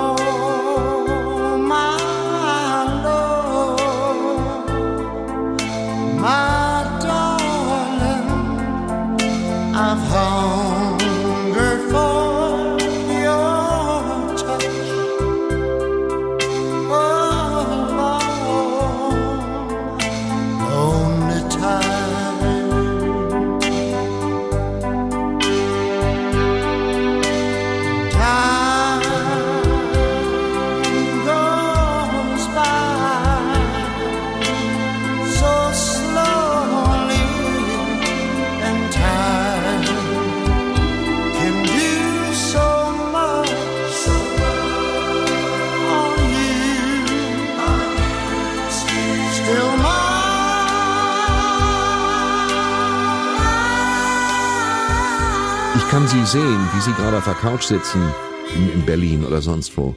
Und, und, Weltweit. Und, und, und ja, und an die, an die Wand starren und sich denken, Gott, ist der Song schön. Und sie merken, wie ihnen so langsam Tränen kommen, weil es ist, ja, mir geht das so. Ich muss das unterdrücken. Ich muss jetzt zwischendurch a- aggressiv hier agieren, genau. um nicht traurig zu werden. Ich Das übernehme kurz und sage, welche Show das ist. Das ist Ja. die äh, Streter Musik, das Soundtrack eines Lebens bei BB Radio. Und bevor der Thorsten Streter hier in Tränen ausbricht, holen wir ihn aus dem Ah, Tal alle- der Tränen raus und alle, machen alle wieder was heulen. Schickes. Alle heulen, alle heulen. Wir Und der. Fördner hat angerufen, hat gesagt, ihm laufen so die Tränen runter. Man checkt nicht drin. Das ist halt Unchained Melody. Also äh, Melodie von der Kette gelassen quasi. Genau. Boah. Kommen wir nun zu angenehmer Musik. Ja, hatten Das wir die ist- ganze Zeit über. Das ist die, das ist das Slimfit Hemd als Musik quasi. äh, oder anders. Wir fangen ganz vorne an. David Lynch. Wir alle Menschen, die sich für Film interessieren, kennen natürlich David Lynch. Der damals sein, sein Erstlingsfilm war Eraserhead. Das war ein schwarz-weiß gefilmter, seltsamer Film mit einem kleinen Mannequin-Heizung. Frag nicht nach. Die Handlung war kaum nachzuvollziehen, aber es war Kunst. Kenne ich nicht. David Lynch, ja, richtig so. David Lynch hat auch der Elefantenmensch verfilmt. John Merrill. Ich bin ein Mensch. So mit Sacke beim Kopf. Großartige Verfilmung, muss man echt mal so sagen. Und dann hat er angefangen, seine persönliche Agenda, also da, der hat dann einen Film gedreht, äh, also mir fallen jetzt 10.000 ein und kein einziger Titel. Also mir, sie würden mir schon einfallen, wenn man die Zeit hier hätte. Komm, frag nicht. Ist okay. Es ist äh, äh, David Lynch halt, der, der auch die Serie geprägt hat. Twin Peaks beispielsweise. Der große, der große verquere David Lynch, über den ich Interviews gelesen habe. Wenn man ihn fragt, was das Existenzielle ihres Werks, sagt er, naja, wenn ich im Café sitze, trinke ich einen Kaffee und eine Cola, weil ich finde es interessant. Beides enthält Koffein, Kaffee heiß, danach die Süße der Cola. Und du denkst dir, ja, dann ist das eben so. Und dann so, und äh, kommen wir jetzt zu einem Film, der damals in den 90ern äh, extreme Furore geschlagen hat. Nicolas Cage, Rolf Zacher synchronisierte ihn. Das macht jetzt der von mir hochgeschätzte Martin Kessler, ein, eine Berliner Synchronlegende, Vin Diesel. Nicolas Cage, großartiger Typ, fantastisch. Und äh, die Geschichte von Sailor, eine Liebesgeschichte zwischen Laura Dern und Nicolas Cage. Alles soweit so gut. Äh, Willem Dafoe spielt mit und schießt hier den Kopf weg, während er eine Strumpfhose am Schädel hat. Fragen Sie nicht nach. Klassischer David Lynch-Film, in, in, also in der Struktur auch noch einigermaßen verständlich. Bemerkenswert der Song Wicked Game von Chris Isaac. Falls man sich fragt, wer ist eigentlich Chris Isaac? Es gibt sehr schöne Videos zu Wicked Game, Wicked Game, wo er am Strand steht, irgendwo in San Diego die Füße reinhält und Wicked Game singt. Ansonsten tritt er kaum in Erscheinung, außer man schaut den Film Das Schweigen der Lämmer. Äh, wenn man dann feststellt, dass Hannibal Lecter entkommt später, indem er sich die Gesichtshaut, tut mir leid, das Radio, die Gesichtshaut eines Officers, Sergeant Pambry, überzieht und entkommt. Und äh, irgendwann stürmen Polizisten dieses Gerichtsgebäude, in dem Hannibal Lecter festgehalten worden ist. Hannibal Lecter liegt schon längst auf der, auf der Trage. Und diese Soldaten, die darauf warten, dass der Fahrstuhl nach unten kommt, weil sie Hannibal Lecter in dem Fahrstuhl vermuten. Diese ganzen Soldaten, die da stehen, die Funksprüche abgeben. Einer davon ist Chris Isaac. Der macht mittlerweile eine eigene Show im australischen Fernsehen. Die Ja, X-Factor und äh, die Chris Isaac Hour hat er Die auch. Ja? konnte die an mir vorbeiziehen, wo ich doch australisches Fernsehen geradezu täglich ignoriere. Ähm, und das ist Chris Isaac, spielt halt, wie gesagt, die Schweigende Lämmer mit, was ich eine prima Sache finde. Und hat aber ansonsten einen leichten Fable für kranke Filme. Und äh, ja, der Titel ist Programm und, und der Song ist einfach, mm, der ist so ein bisschen, der ist so creepy, aber auch sexy. Und deswegen gehört er hier rein. Hier ist Chris Isaac mit Wicked Game.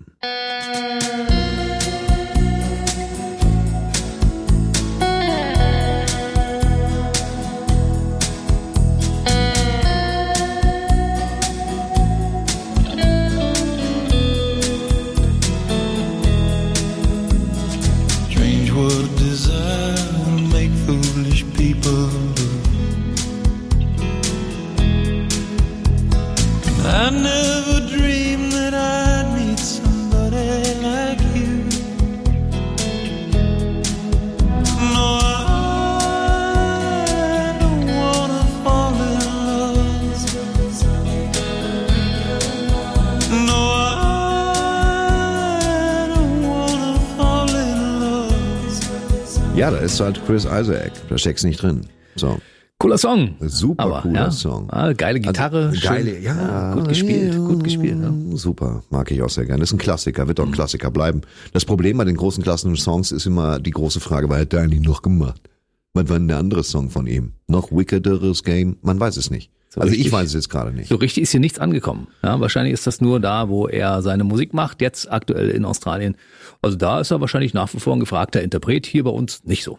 So, machen wir weiter. Ja, nee, Machen wir weiter am Soundtrack gehen? deines Lebens. Wir machen weiter im Soundtrack meines Lebens. Äh, 1900, äh, ich weiß gar nicht, wann es war. Auch äh, das, wir befinden uns ja in den 80ern. Ich glaube 86, 87 oder so. Oder anders. Mad Max wurde gedreht. Äh, sie drehten Mad Max in den 70ern mit einem Budget von 8,90 Dollar.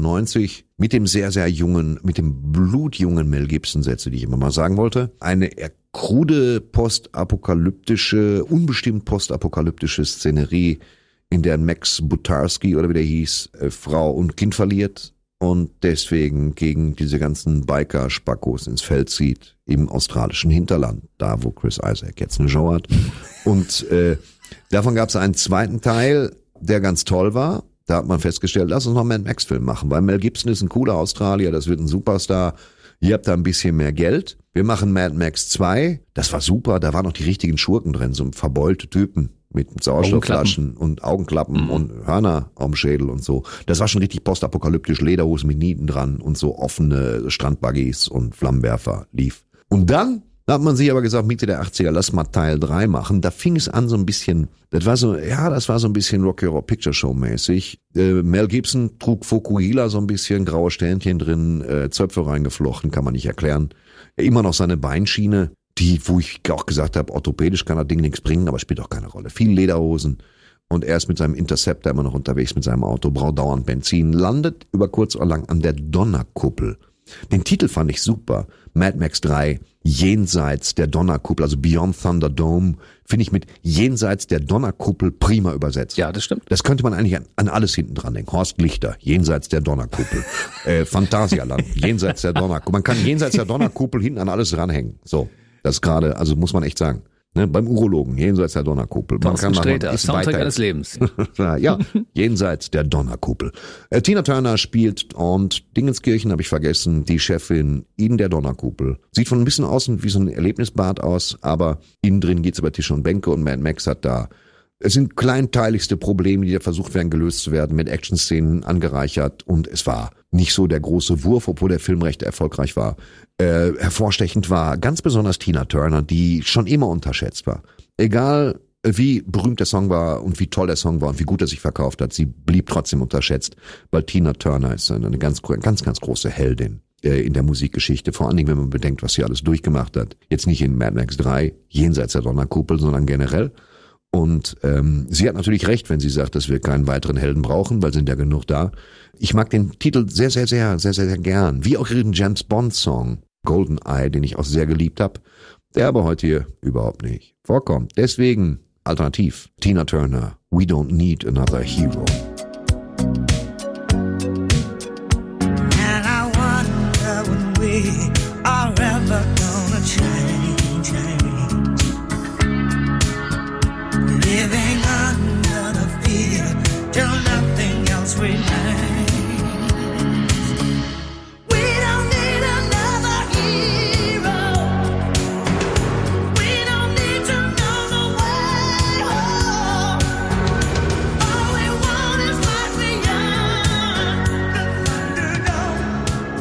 Bock auf einen kleinen Funfact am Rande, Herr Sträter? Gewiss.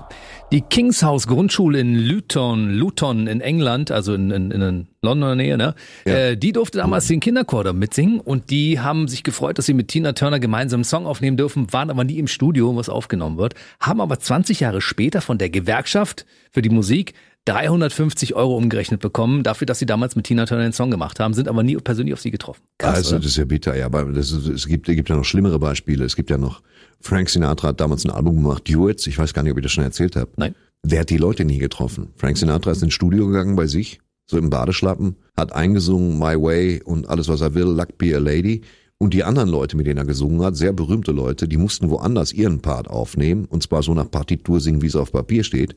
Und auf der Skywalker Ranch, also da, wo die Toneffekte, also von hier, weißt schon, ne? George Lucas, der hatte dann ein Studio, das damals ja in den 80ern als einziges so ein bisschen den Standards entsprach, die man braucht, um Titel in der Qualität zusammenzumischen für eine CD. Die haben das da gemischt so. Die haben sich auch vielleicht mal getroffen bei der Pommes, aber nicht für diese Aufnahmen. Da haben wir Flickwerk, was man überhaupt nicht merkt.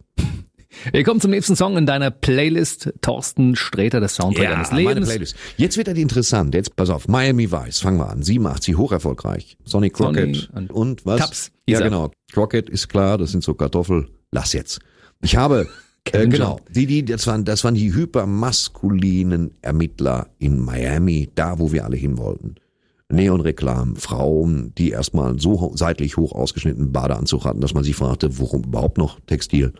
Das war viel äh, Killefit, viel Neon, viel Ferrari. Es wurde generell viel mit dem Schnellboot gefahren, auch um Essen zu holen.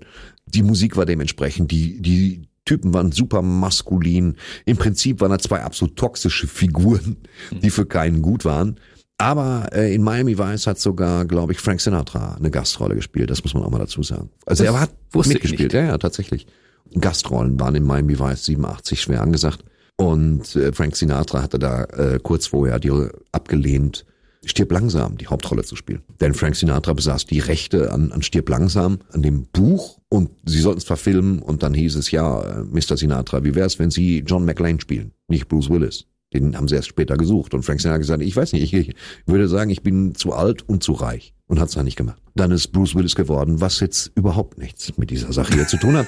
Also, Zurück zu Miami Mi- Vice. Miami Vice, sehr gerne gesehen. In der Zeit, 87, war das so, ich war gerade, ich war noch nicht Schneider und gerade von der Bundeswehr weg und brauchte Geld, habe dann angefangen, mir von irgendwelchen Schwachmaten irgendeine Scheiße erzählen zu lassen. Ich soll jetzt bei, bei der Humbug Mülleimer International anfangen und den Leuten Lebensversicherung verkaufen, so Kapital-Lebensversicherungsanspargewichse. Hast du gemacht? Habe ich versucht, sechs Wochen. Danach hatte ich fast keinen Freundeskreis mehr, weil die Pentagramm am Boden gemalt haben, wenn ich kam, um ihnen über Eigenkontakte irgendwas zu verkaufen für 27 Jahre. Kam aber das erste Mal, und das hat mich schon verändert, in diese Scheinwelt von wir haben ein Seminar im Iltis Hotel in Hückeswagen, kommen dahin und vor der Tür stehen nur Porsche, Porsche, Porsche, Porsche, Porsche, Porsche, Porsche.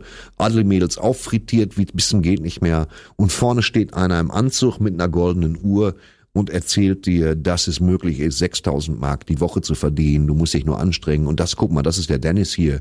Der Dennis, der hat 37 Verträge gemacht. Das ist wahre Leistung. Dieses frühe Mindset-Gelaber. Und da wusste ich, das schaffe ich nicht. Schon des, An des Anzugs wegen nicht, den ich hatte, den hatte ich von C&A. Und der war aus der Miami Vice Kollektion. Die gab es. Der war so ein bisschen überschnitten, ließ ihn nicht gut schließen. Die Krawatte war zu schmal. Er hatte Blockstreifen. Und ich sah aus wie das Bataillonszebra, als ich damit angeschissen kam. Die anderen trugen gute Bossanzüge, wie man so sagt. Und da habe ich das erste Mal festgestellt, dass es nicht für eine goldene es wird irgendwann für eine goldene Uhr reichen, aber das, du machst das, schließt drei Verträge ab, fühlst dich wie ein König, das ist genau das tiefe Loch, in das du fällst als Selbstständiger. Und dann irgendwann kommt das Finanzamt und sagt, hören Sie mal, was ist da mit Ihren Erträgen und so. Und das war alles ganz schrecklich. Und ich bin dann da ausgeschieden, weil diese ganzen Strukturen wollten, dass du deinen Bekanntenkreis voll laberst, dass die abschließen. Du musstest einfach die Menschheit nerven dafür. Und Deine dann war ich Freunde hast du aber noch. Die sind alle noch da, ja. die, meine Freunde, die, die noch leben, sind alle noch da. Leider sind auch welche verstorben. Deswegen äh, Gruß an meinen lieben Freund Uwe ins Jenseits. Ich, du fehlst mir jetzt schon, ehrlich, ey. Und das war, naja, und das war in Miami Vice war immer eine willkommene Abwechslung zu sehen, wie einer Speedboot fährt. Äh, Die Musik war natürlich damals sensationell. Die hat auch was in mir ausgelöst, nämlich so ein Gefühl von Verlust. Wenn ich Jan Hammer, und ich kenne nur einen Hammer, das ist Jürgen, der kommt aber aus Üntrop, das zählt nicht. Frag nicht, das Und versteht keine Sau. Ja, ähm, ich hatte kein Auto zu der Zeit, ich konnte mir keins leisten. Äh, absolut nicht. Ich habe aber auch, äh, ich habe zwar einen Führerschein gemacht bei der Bundeswehr, aber kein Geld für ein Auto. Das Auto meines Onkels hatte mein Bruder gerade eben zu Schrott gefahren, aus Versehen am Borsigplatz in Dortmund. Sah aus, als wäre Gottes Dosenöffner an dem Auto dran gewesen. Schlimm, war ein Opel. Weiter. Habe ich, immer wenn ich das Crockett's Theme höre, fällt mir diese Zeit ein und dass ich damals nichts hatte. Also, um was ich gerne gehabt hätte. Nämlich ein Auto und einen schönen Anzug und die Anerkennung von Leuten, die sagen, boah, also super, wie du im Business durchstartest. Alter, 40 Verträge, du bist so ein Macher äh, Wolf of Wall Street. Aber am Arsch die Räuber, so ist es nicht gewesen. Und deswegen habe ich immer dieses komische Gefühl, was verpasst zu haben, wenn ich diesen Song von 87 höre. Jan Hammer, Crockett's Theme.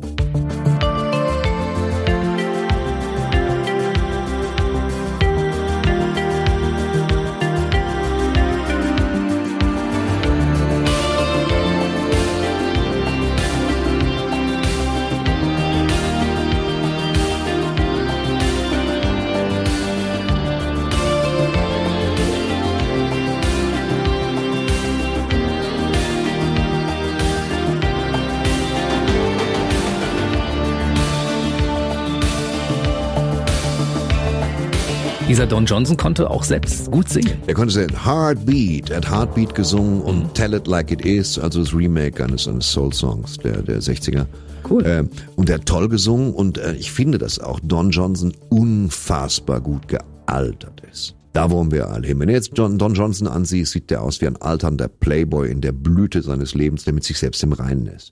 Ich finde Don Johnson hochgradig sympathisch. Super. Guter Typ. Dann machen wir weiter in der Playlist Ja, deines wir machen weiter Lebens. in der Playlist. Du fängst es an zu hetzen, das weißt du. Also 19, 1986. Ich bin soeben bei der Bundeswehr aufgelaufen in Neustadt am Rübenberge und finde es alles nur so mittel. Ich bin schlank wie eine Tanne, weil ich jeden Morgen zwei Kilometer laufen muss. Das war Pflicht. Bei mir im Artilleriespezialzug erste Eins. Das heißt, Arsch hoch und vorm Frühstück mal eben durch den Wald joggen. Das war Pflicht. Und freitags fünf Kilometer. Aber unter der Woche nur zwei. Das war überaus nobel. Also im Trainingsanzug, das war ja so. Erst ziehst du einen Trainingsanzug an, dann diese komischen Bubdidas-Schuhe, die die hatten, dann joggst du durch den Wald, dann gehst du frühstücken, dann ziehst du Uniform an, dann ist aber auch erst 7.30 Uhr und dann äh, ist draußen antreten und dann gucken wir, was wir heute machen. So, das war ganz witzig. Eine der lustigsten Zeiten, zu der ich hier gezwungen worden bin. Dann war das so, dass ich trotzdem leicht fremdle. Du kriegst irgendwann Heimweh und so. Ne? Willst nach Hause zur Perle und alles Käse und bei der Bundeswehr und du kommst dir vor, als wärst du auf einem anderen Kontinent. Aber die haben Kino gehabt. Es war ein bisschen improvisiert, aber es war ein Kino. Sie konnten Filme zeigen. Und da habe ich gesehen Highlander. Und das, ich werde das niemals vergessen. Ich kam rein, zappenduster schon, Film noch nie angefangen, irgendein Käse lief noch. Du hast dich am dunklen Tisch gesetzt und du konntest was essen. Also das heißt, du hast mit ein paar Soldaten da gesessen in Uniform und dann im Dunkeln, was willst du was fressen? Ich sage, ja, was hast du? Currywurst, Pommes, Mayo. Ich sage, nehme ich. Und dann habe ich da gesessen, das Licht ging aus an so einem Tisch, so wie hier, mit Currywurst, Pommes, Mayo im Dunkeln essen, gar nicht ohne. Und dann, obwohl bei Tarnkleidung siehst du kaum was von der Currysoße. Und dann fing der Film an und äh, die erste Einstellung von Highlander, wo äh, Christophe Lambert im, im Stadion sitzt und die Kamera fährt ewig lange ran. Es war schon lustig, weil Christophe Lambert ist Franzose, spielt aber einen Schotten, Conor McLeod, äh, spricht aber überhaupt kein Englisch, sondern nur Französisch, muss deswegen laufend nachsynchronisiert werden, alles auswendig lernen, während Sean Connery, der auch mitspielt, ein Ägypter spielt, aber Schotte ist. Man hätte da ein bisschen sinnvoll tauschen können, um Definitiv. Sprachbarrieren abzubauen. Aber der Film ist furios, die Musik von Queen. Ich persönlich habe eigentlich immer Probleme damit gehabt, wenn irgendeine Band kam und sagte, wir machen die Musik für den Film. Wir machen die, Mu- wir machen die komplette Musik. Wo ich mir denke, hm, toll. Das gilt auch immer noch, außer für Queen. Denn wer Flash Gordon gesehen hat, Flash, ah, he's the king of the universe. Weißt du, wo die gesamte Handlung auch drin ist in dem Ja. ersten Song? Mit gar nicht so guten Spezialeffekten, aber mit Sam Jones, spielt auch mit in, in hier mit Ted, mit diesem Bären, da spielt er auch dauernd mit. Ganz, ganz toller Schauspieler mit Selbstironie. Ähm, da wusste ich, okay, Queen kann das stemmen. Und dann haben, gab's natürlich Highlander und es gibt diese eine Szene, weißt du, ob die da mit dem Schwert kämpfen oder Kurgan, weißt du, das ist mir alles egal.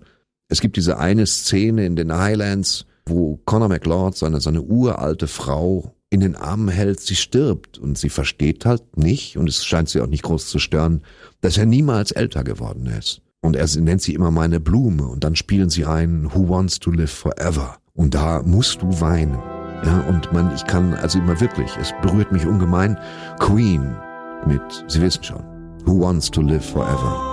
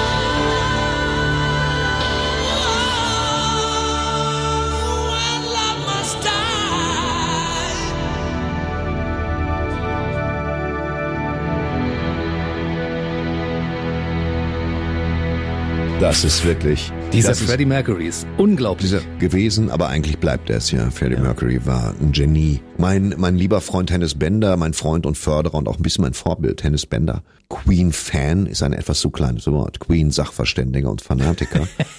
Den habe ich immer belächelt, aber wenn man sich das Werk auch nur eine Minute länger anschaut, als man meint, stellt man fest, was das für Genies auch immer noch sind. Großartig. Ich habe damals mal einen Song von Queen in einem Radioprogramm, als ich anfing beim Radio, währenddessen äh, der lief, ausgeblendet, weil die Nachrichten kamen. Und dann rief mich mein damaliger Programmdirektor an, hat mich dermaßen zur Sau gemacht. Richtig Weil so. er sagte, das ist eine Symphonie, die ist extra so komponiert und da darf man nicht vorher rausgehen.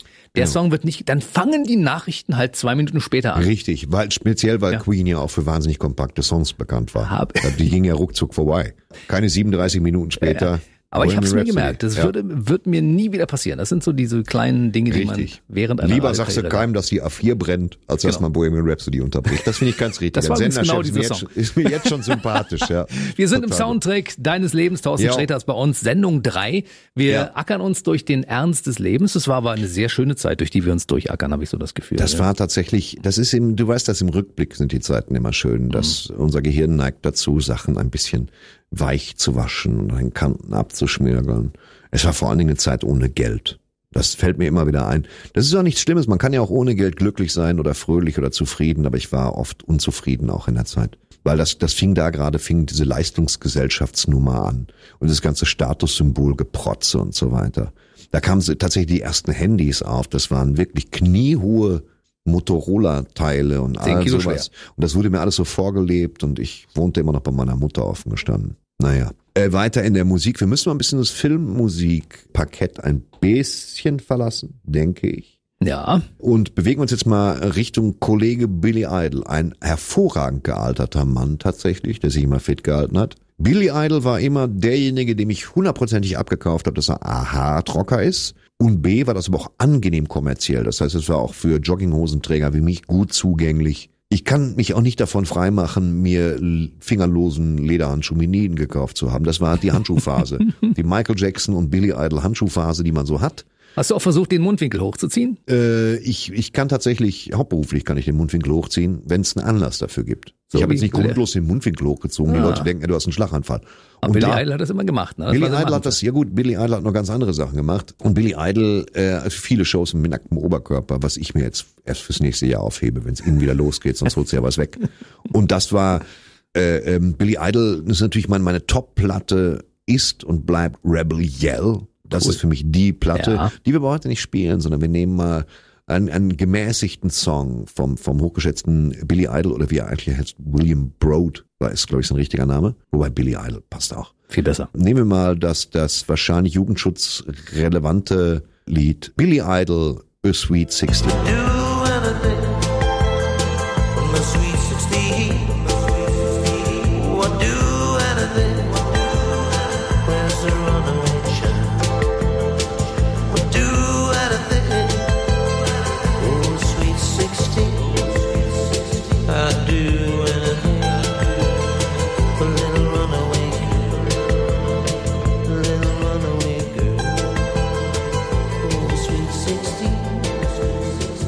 Inspiriert von einer wahren Geschichte, weißt du das, ja? Äh, nee, was denn? Und zwar äh, ein Mann namens Edward hat am Tag vor der Hochzeit von seiner Verlobten Agnes den Korb bekommen und hat gesagt, ich hau ab. Und er wollte sie zurückgewinnen. Der Spitzname dieser Frau war Sweet 16 und der Mann hat dann in Florida Coral Castle aufgebaut. Das war ein Monument mit Möbeln aus Korallen in der Hoffnung, diese Frau zurückzugewinnen. Aber sie wollte trotzdem nicht. Und ein Souvenirladen von Coral Castle, der hat ein eingerahmtes Foto mit Billy Idol heutzutage noch, weil der damals an diesen Ort gereist ist, äh, um, um sich dort ablichten zu lassen. Das ist eine wunderschöne Geschichte, obwohl ich es für überschätzt halte, ein, ein Korallenmanifest aufzubauen. Weil einem eine Frau abgehauen ist. Trotzdem Hat ja auch ist nicht eine, funktioniert. ist eine schöne Geschichte. Ja, gut, aber Hauptsache ja. Mhm. Korallen. Man steckt da nicht drin. Das ist tatsächlich, das ist eine schöne Geschichte, muss ich sagen. Nicht ganz so schön ist die, die jetzt folgende Geschichte. Als Madonna erstmals aufkreuzte mit Like a Virgin, da war ich tatsächlich in Marokko, hab mir gerade meine Michael Jackson Lederjacke kaufen lassen von Mutti. Da dachte ich mir, boah, Madonna, boah, die wird Star, boah, boah, boah, Madonna. Und so kam's ja dann auch. Äh, den Song, den wir jetzt aber nehmen, der aus den 90ern stammt, den ich, das war, Madonna konnte in den 80ern und bis Ende der 90er machen, was sie wollte. Sie konnte jeden Musikstil prägen, jeden Kleidungsstil prägen. Sie konnte Videos drehen, die vollkommen unverständlich waren. Sie konnte machen, was sie wollte. Politische Statements auf der Tour, alles, was sie wollte. Und das hat sie natürlich auch getan. Sie ist jetzt ein bisschen von der nachrückenden Generation, ich will nicht sagen verdrängt worden, was man, was wahrscheinlich auch irrelevant ist, weil sie schwer reich ist, aber es ist doch eine Ego-Frage. Aber es stimmt auch. Ja, ja, natürlich ist sie, ne? Das ist halt manchmal so von den Lady Gagas dieser Welt und so weiter. Und äh, trotzdem bleibt Madonna, sag ich mal, das ist wie, wie ein Stempel, der den 80ern, 90ern aufgedrückt worden ist, musikalisch. Bei dem nächsten Song, der da Like a Prayer heißt, war ich mir damals einige Jahre nicht sicher, ob Like a Prayer bedeutet wie ein Gebet oder ich mag einen Prediger. Da habe ich lange drüber nachgedacht.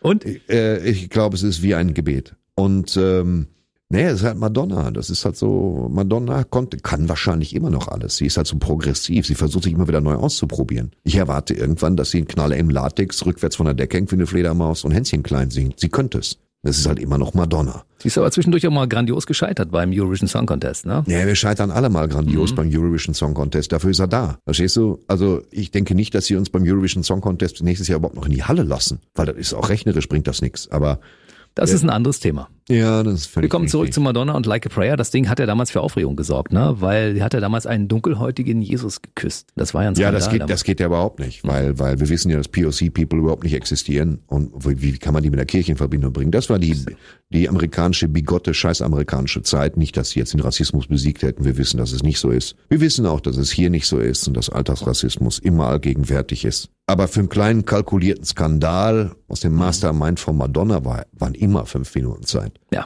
Das hat sie gemacht, wie sie wollte und das tut sie immer noch. Äh, wertfrei würde ich jetzt mal durchmoderieren. Ja. Madonna, Like a Prayer.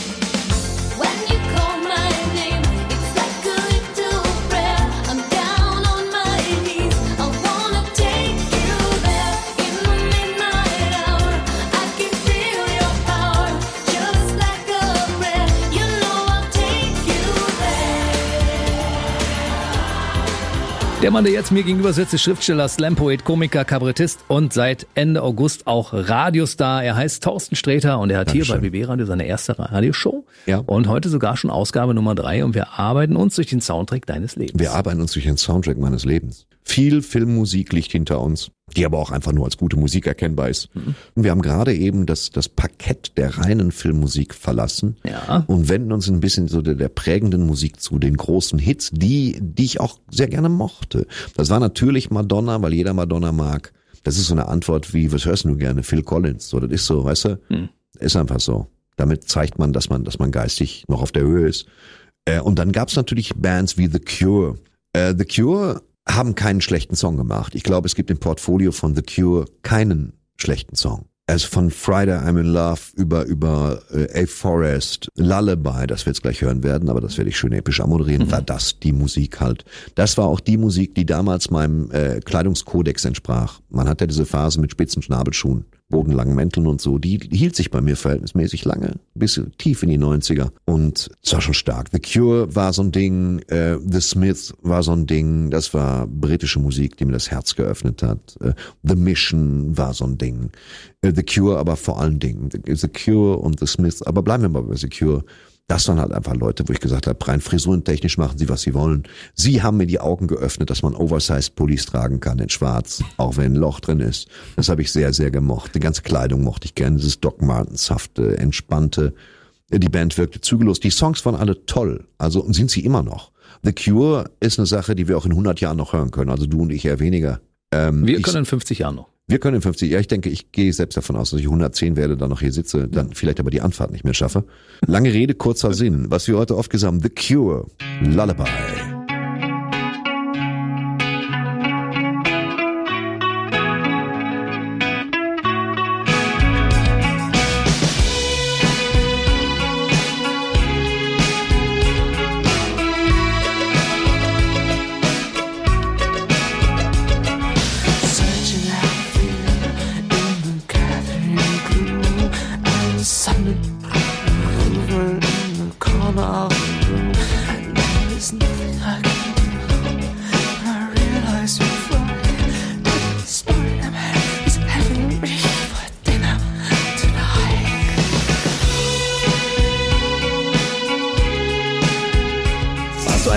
Leuten, die auf der Tanzfläche standen und sich kaum bewegt haben in schwarzen Klamotten und einfach nach unten geschaut haben während des Songs und nur, also sich vielleicht 10 Zentimeter nach vorne Bin ich, bewegt haben? bin ich immer noch tatsächlich. Und ja, war ich. Also es tatsächlich, die Schuhe haben auch nichts anderes hergegeben. Äh, man hat da gestanden und hat ein bisschen im Rhythmus nach vorne getreten. So Rhythmisches sanft. Herumstehen Das sozusagen. Es wirkt ein bisschen wie Nordic Walking, nur ohne irgendeine Ambition. Das haben wir schon gemacht. Ja, es war auch dunkel genug. Man hätte auch im Prinzip gar nichts machen können, außer da stehen und Luft wegatmen. Die Leute haben es im Zappendustern eh nicht gesehen, damals in den entsprechenden Clubs. Aber es war eine sehr, sehr coole Zeit. Es war eine sehr, Ja. sehr coole Zeit. Großer das Hit. ist absolut wahr. Gehört rein in den Soundtrack deines Lebens, ne? gehört, also The Cure, The Smiths, The Mission, all diese Leute, Sisters of Mercy, was wir den Leuten heute mal nicht zumuten wollen, die äh, gehörten alle, und die habe ich heute noch gehört, äh, die gehörten alle in den Soundtrack meines Lebens, gehören und bleiben da. Manche Sachen schaffen sich einen Platz und wachsen da fest und das The Cure gehört dazu und viele andere Bands auch. Und der nächste Interpret gehört auch dazu, weil du hattest zumindest einen Handschuh und eine Jacke von ihm. Also nicht von ich ihm, sondern eine Jacke von ihm. eine ist, also als Künstler äh, posthum ist er ein bisschen kontrovers behandelt worden. Ich weiß dazu nichts zu erzählen, leider, weil man war wieder nicht dabei und ich habe keine Ahnung. Sein Andenken ist ein bisschen, naja, einerseits beschmutzt worden, andererseits äh, vielleicht berechtigt. Man weiß es halt einfach nicht. Aber wir reden von Michael Jackson, dem größten Popkünstler aller Zeiten. Ich unterteile das in den besten Sänger aller Zeiten. Für mich Frank Sinatra. Äh, den, den charismatischsten Sänger durch alle Genres, das war Elvis Presley. Und äh, den größten Popkünstler aller Zeiten, das war natürlich Michael Jackson. Michael Jackson hat halt äh, die Jackson Five, das ist komplett an mir vorübergezogen. Die armen Jungs von den Jackson Five wurden ja auch schön von Vater Jackson äh, verprügelt, war wohl mit noch das Netteste. Ähm, das muss eine harte Schule gewesen sein und brachte natürlich, was keine Rechtfertigung sein soll, einen Künstler hervor, wie es ihn wahrscheinlich nie mehr geben wird. Da wird auch ein Bruno Mars sich die Zähne dran ausbeißen. obwohl äh, er relativ ähnlich klingt manchmal. Ja, aber ähnlich klingen nützt ja nichts, verstehst du? Das stimmt. Ich klinge auch so ähnlich wie Mario Adorf. Kann ich mir ein Ei drauf pellen, weil ich nicht Mario Adorf bin. Und dass ich klinge auch nicht so ähnlich wie Mario. Mario Adorf, das ist wirklich so ein Mann. Ich möchte ihn ganz lieb grüßen. Ähm, das ist so ein Mann mit, dem ich mal gefrühstückt habe im Hotel an einer Talkshow. Und das war wirklich der gesagt, nimm dir Müsli. Und dem leistest du dann Folge. Ist doch gesund. Weiter. Michael äh, Jackson. Michael Jackson. Michael Jackson hat eine Menge Songs gemacht. Ich weiß gar nicht, welchen ich besser finde. Das ganze Thriller-Album hat einen ja fertig gemacht. Das war das erste, ich, vielleicht das erste Album neben Saturday Night Fever, das voller Hits war. Und zwar vom ersten bis zum letzten Song. da war nichts dabei, wo du gesagt hast, ja, aber der, der Titel hängt so ein bisschen durch. Das war voller Superhits. Man musste sie nur über, über zwei Jahre auskoppeln und das Geld kam, man musste mal mit der, mit der Schubkarre wegfahren. Äh, und das war Thriller, war für mich bahnbrechend, was, was der, das, den Videoclip anging, der eine Woche ging. Und äh, es waren natürlich Songs drauf, wie Billie Jean, das wir jetzt hören, das ja auch wieder diese Geschichte hat, Tennisspielerin, Kind, irgendwas. Ich habe die Geschichte komplett vergessen. Von Billie Jean. Was keine gute Geschichte ist. Lassen Sie mich tief eintauchen in die Geschichte hinter Billie Jean. Ich habe sie komplett vergessen. Deswegen jetzt einfach stattdessen. Es war der größte Hit 1983. Wir sind ein bisschen kurz zurückgesprungen. Sie müssen schon mitarbeiten zu Hause am Empfänger. Michael Jackson, Billie Jean.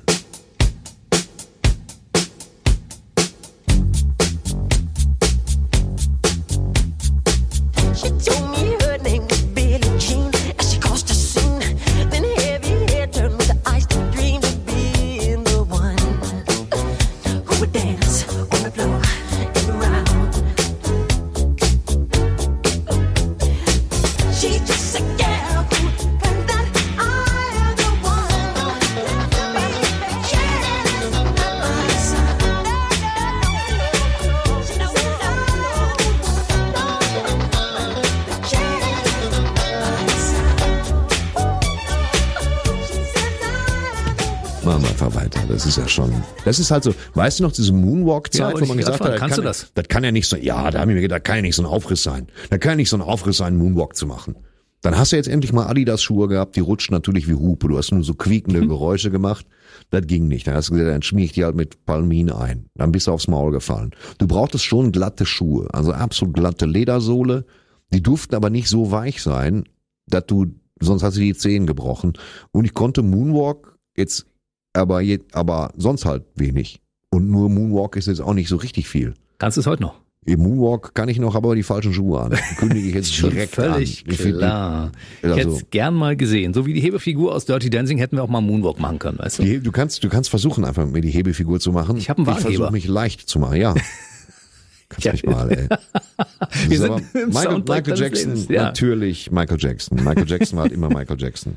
Vor allen absurden Sachen, die er getan hat. Absolut. So, jetzt legen wir den weißen Handschuh weg und die rote Lederjacke und machen Wir- weiter mit wir- einem deutschen Künstler. Ne? Wir machen weiter mit einem deutschen Künstler, mit einem meiner deutschen Lieblingskünstler. Man kann sagen, was man will.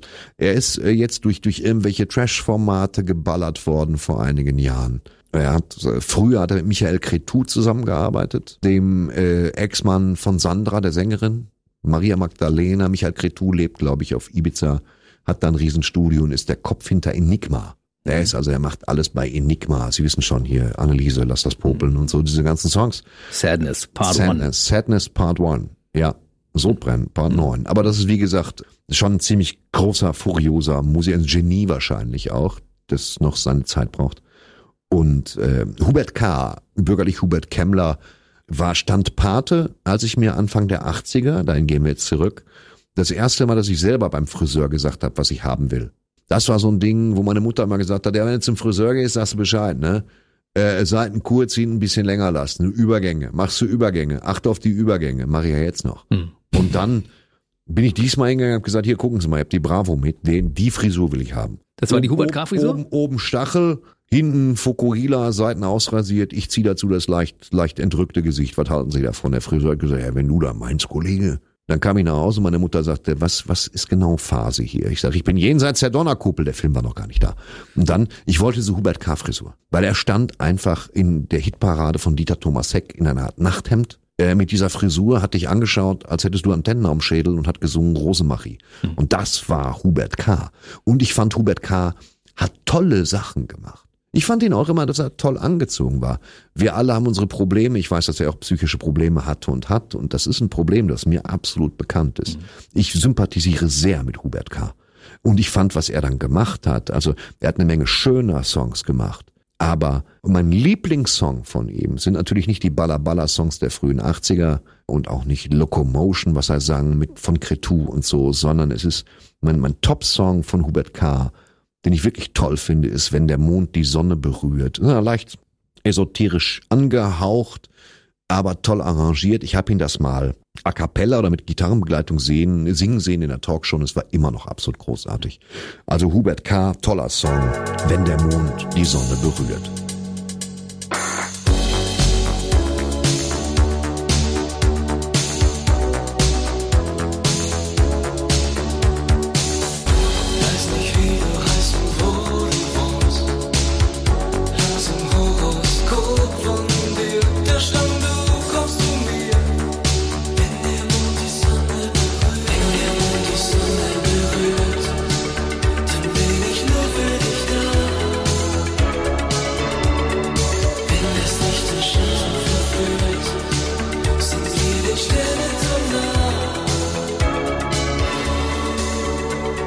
Streter Musik, der Soundtrack eines Lebens. Thorsten Streter, ich bin Jens Hermann und wir arbeiten uns durch den Soundtrack von Thorstens Leben und haben wirklich extrem viele coole Hits gehört während der letzten äh, zweieinhalb Shows. Wir sind in der dritten angekommen mittlerweile und wir hatten ja schon zwischendurch ein bisschen Filmmusik und du hast ja zwischendurch auch mal anklingen lassen, dass du großer Fan von Batman bist. wa? Ich bin, ein, ich bin ein großer Batman-Fan. Das heißt, was wir natürlich jetzt heute gemacht haben, ist, wir haben uns durch Filmmusik getastet wie Eye of the Tiger. Fangen wir anders an. 1989, ich war mit meiner Schneiderausbildung, ich war mitten in meiner Schneiderausbildung, als es hieß, Tim Burton, den ich sehr schätze, verfilmt Batman für Warner Brothers. 89 kommt er in die Kinos und ich denke mir so, wie bitte? Wie die verfilmen Batman. Ich kannte ja nur Oink, Zoink, Adam West, so, 1966. Batman hält die Welt in Atem und ich sagte, okay, gut, gut, gut, was ist denn da, was, was, womit haben wir es zu tun? Das muss ich jetzt in Ruhe erzählen. Ich war immer ein riesen Batman-Fan, das habe ich aus meiner Kindheit komplett mitgenommen. Und dann, dann habe ich den ersten Trailer gesehen. Und damals war Trailer sehen nicht YouTube aufrufen, sondern so wie es viele Menschen gemacht haben, ins Kino gehen und vor Trailer gucken und dann den Film gucken. In diesem Falle entwickelte sich ein Hype, der sagte, nee, nee, äh, es gibt Kinokarten ganz billig, fünf Euro oder so oder fünf Mark. Du gehst rein, guckst nur die Trailer und gehst wieder. Du guckst gar nicht mehr den Hauptfilm, weil du nur den Batman-Trailer sehen willst. Es hat eine riesen Kontroverse gegeben im Vorfeld, äh, wo es hieß, ja, Batman-Neuverfilmung, wer, wer soll denn konkret Batman spielen? Und dann hieß es Michael Keaton.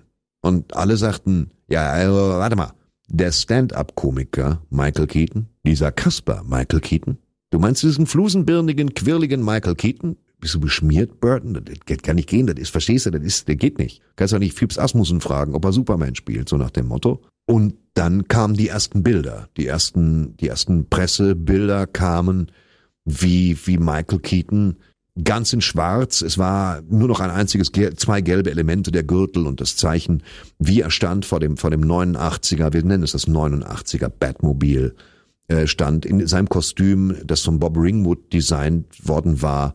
Ein Mann, der vorher die Kostüme für Excalibur und sowas gemacht hatte. Und diesen Muscle Suit hatte, das hat man vorher noch nie gesehen. Das war stilbildend für die Kostümentwicklung aller Superheldenfilme danach. Und wo man dachte, das darf nicht wahr sein, Michael Keaton ist Batman. Und alle Leute, und das war das erste Mal, dass sich allgemeine Skepsis, warum Michael Keaton Batman spielen sollte, umwandelte in eine Begeisterung, die fast an Hysterie grenzte, die ein Tor öffnete zu einem Merchandising Overkill nie gesehenen Ausmaßes. Nicht mal Superman hatte das so erreicht. Überall war das Batman-Zeichen drauf und ich habe allein den Trailer 500 Mal gesehen.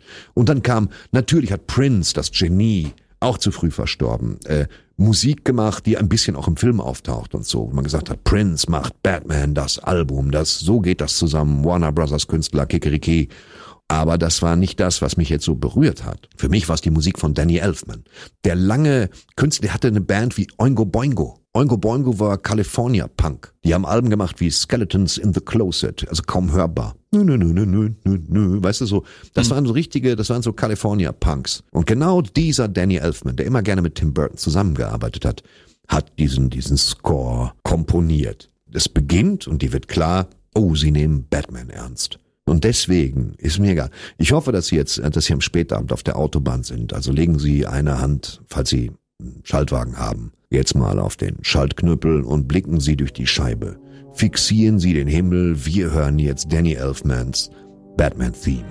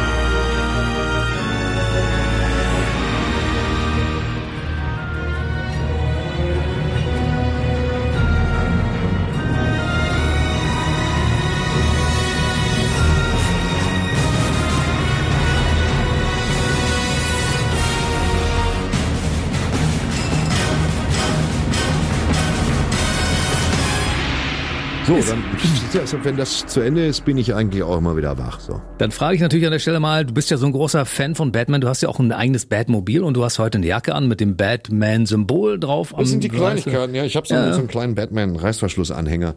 Das ist halt einfach so. Das habe ich aus meiner Kindheit mit rübergenommen. Und jeder hat so Figuren, an denen er sich orientiert, ohne es natürlich zu können, richtig. Das mag für die einen äh, äh, Barack Obama sein und für die anderen Peter Alexander. Aber für mich ist das Batman. Und deshalb auch das Batmobil, mit dem du auch regelmäßig durch deinen Heimatort knatterst. Ne? Wir wollen sowas nicht verraten. Okay, dann verraten wir es nicht, aber Jetzt sich du hast das ganze Konzept von Batman nicht verstanden. Du blöde Jan.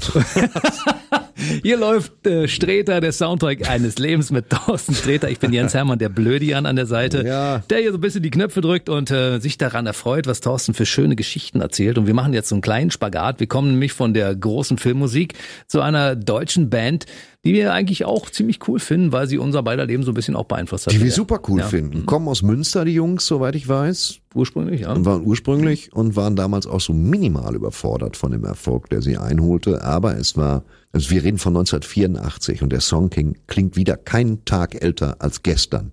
Und das ist das, was einen, einen guten Ewigkeitspop-Song ausmacht. Sie haben eine Menge guter Songs gemacht. Das ist eine der wenigen Bands, wo du sofort weißt, wofür sie stehen. Aber sie haben trotzdem Alben gemacht, wo du sagst, die Songs sind auch alle gut, weil da kluge Köpfe hinterstecken und ein toller Sänger natürlich auch. Marian Gold. Marian Gold. Und äh, wir reden, redest von Alphaville. Der Name der Band ist nach einem Film mit, mit Eddie Constantine gewählt worden. Also eine filmische, cineastische Referenz tatsächlich. Und, und das ist, äh, der Song handelt im Prinzip davon, dass man man, man hat es letztendlich geschafft, wenn man auch zu Hause nicht mehr akzeptiert wird als Band. Hauptsache, man hat den Durchbruch in Japan. Wenn man das geschafft hat, so wie Nena das schaffte in den 90er Jahren und äh, all diese Dinge, dann äh, war man big in Japan. Das war immer das Ding. Du bist big in Japan. Das heißt, du hast den, den, den nationalen Markt verlassen und bist jetzt der, der Riesenmacher. So. Und das ist, der Song ist einfach toll. Er hat so eine ironische Ebene, aber es spielt auch keine Rolle, weil er ballert halt einfach. Und das ist, äh, wir müssen den hören, weil er gut ist. Es muss auch nach Batman muss das sein. Hier ist Alphaville, Big in Japan.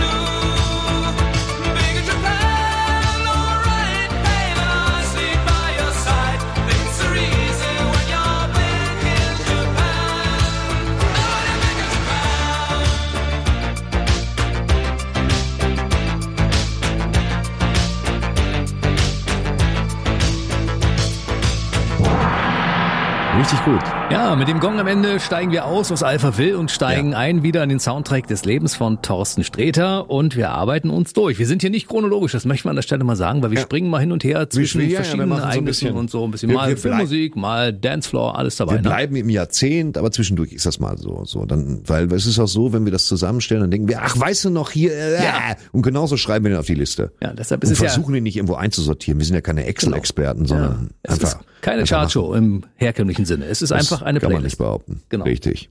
Äh, der nächste Song, äh, oder anders. Ich war 1984 oder so, äh, ja, ich glaube 1984, war ich auf der großen Bravo-Party. Das war das Ding. Also bei uns, äh, als ich jung war, da war nichts mit Instagram. Bei uns war das so, du bist entweder zur Tanzschule gegangen oder nicht. So. Ich doch. Ja, auf Okay. Grundkurs, Aufbaukurs. Nach dem Aufbaukurs bin ich raus. Das fing dann an, Arbeit auszuarten, weißt du? So einen artgerechten Pausodobel da weg zu, wegzuledern, das war jetzt nicht mehr so meine Baustelle. Äh, aber ich habe so Grundkurs gemacht. Das war das, das, das war das Kennenlernding äh, der, der 80er, war die Tanzschule. Und äh, da war ich auch, Tanzschule Brinkmann Linde in Lünen. Schön groß.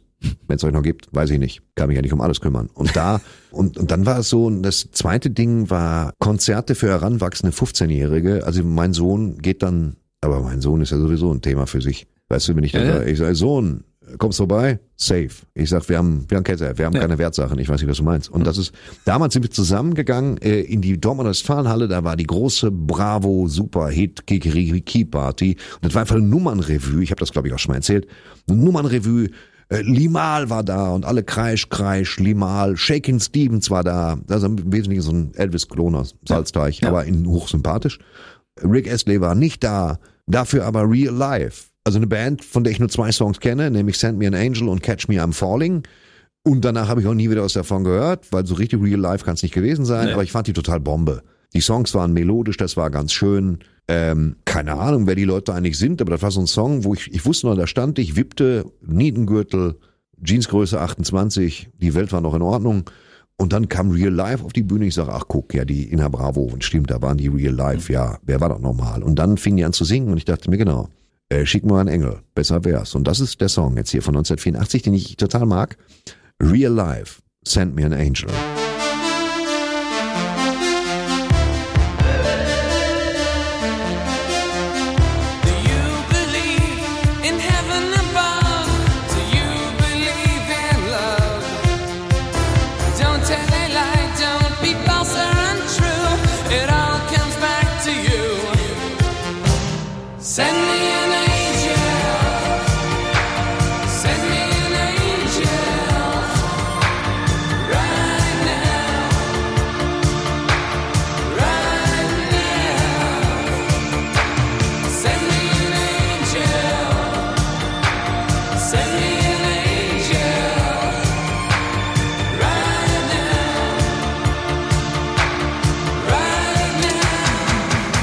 Song, der unbedingt reingehört in den Soundtrack des Lebens von Thorsten Sträter. Die Überschrift der heutigen Sendung heißt ja der Ernst unseres Lebens. Also mehr deines Ja. Lebens, weil in der Zeit eine Menge passiert ist, ne? Ja, ja, klar. Und musikalisch gab es da so das ein oder andere Highlight. Also nur Highlights eigentlich, ne? Ja, was uns zum, zum, zu einem der letzten Songs bringt, so ein gute Laune-Ding. Ich habe tatsächlich äh, Level 42 oder anders. Level 42, ich weiß nicht mehr genau, woher der, das ist bestimmt auch eine Filmreferenz oder so oder eine Buchreferenz.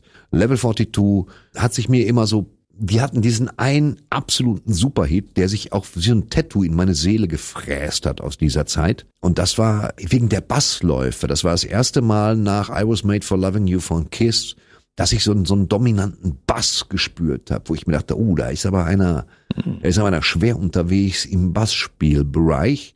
Und dazu war der Song unglaublich launig, unglaublich funky. Ich weiß, dass ich da irgendwie einen guten Sommer hatte, als das Ding kam. Mehr weiß ich nicht mehr. Man kann ja Ich kann erzählen. dir was sagen dazu. Ja, erzähl. Das war ja vorhin eine Jazz- oder Rock- und Funkband, die aber völlig unterm Radar segelte. Die kannte Ja. kein Mensch. Und da haben die gesagt, wir müssen irgendwann mal etwas kommerziell Erfolgreiches machen und ähm, lass uns mal den Hit anfassen. Und dann haben die diesen Hit geschrieben, der dann tatsächlich auch in die Charts ging. Und danach sind die auseinander als One It Wonder. Ernsthaft? Ist Ja. Level 42, ist das, ach komm, hör auf, das ist so bitter. Einziger Nummer eins Hit in Deutschland, Schweiz und Dänemark. Ansonsten gar nicht. Ja, aber Wirklich? Wir, wir, wir hören denn jetzt, das wird nochmal. Nummer eins, ab sofort, pass auf. Level 42, Lessons in Love.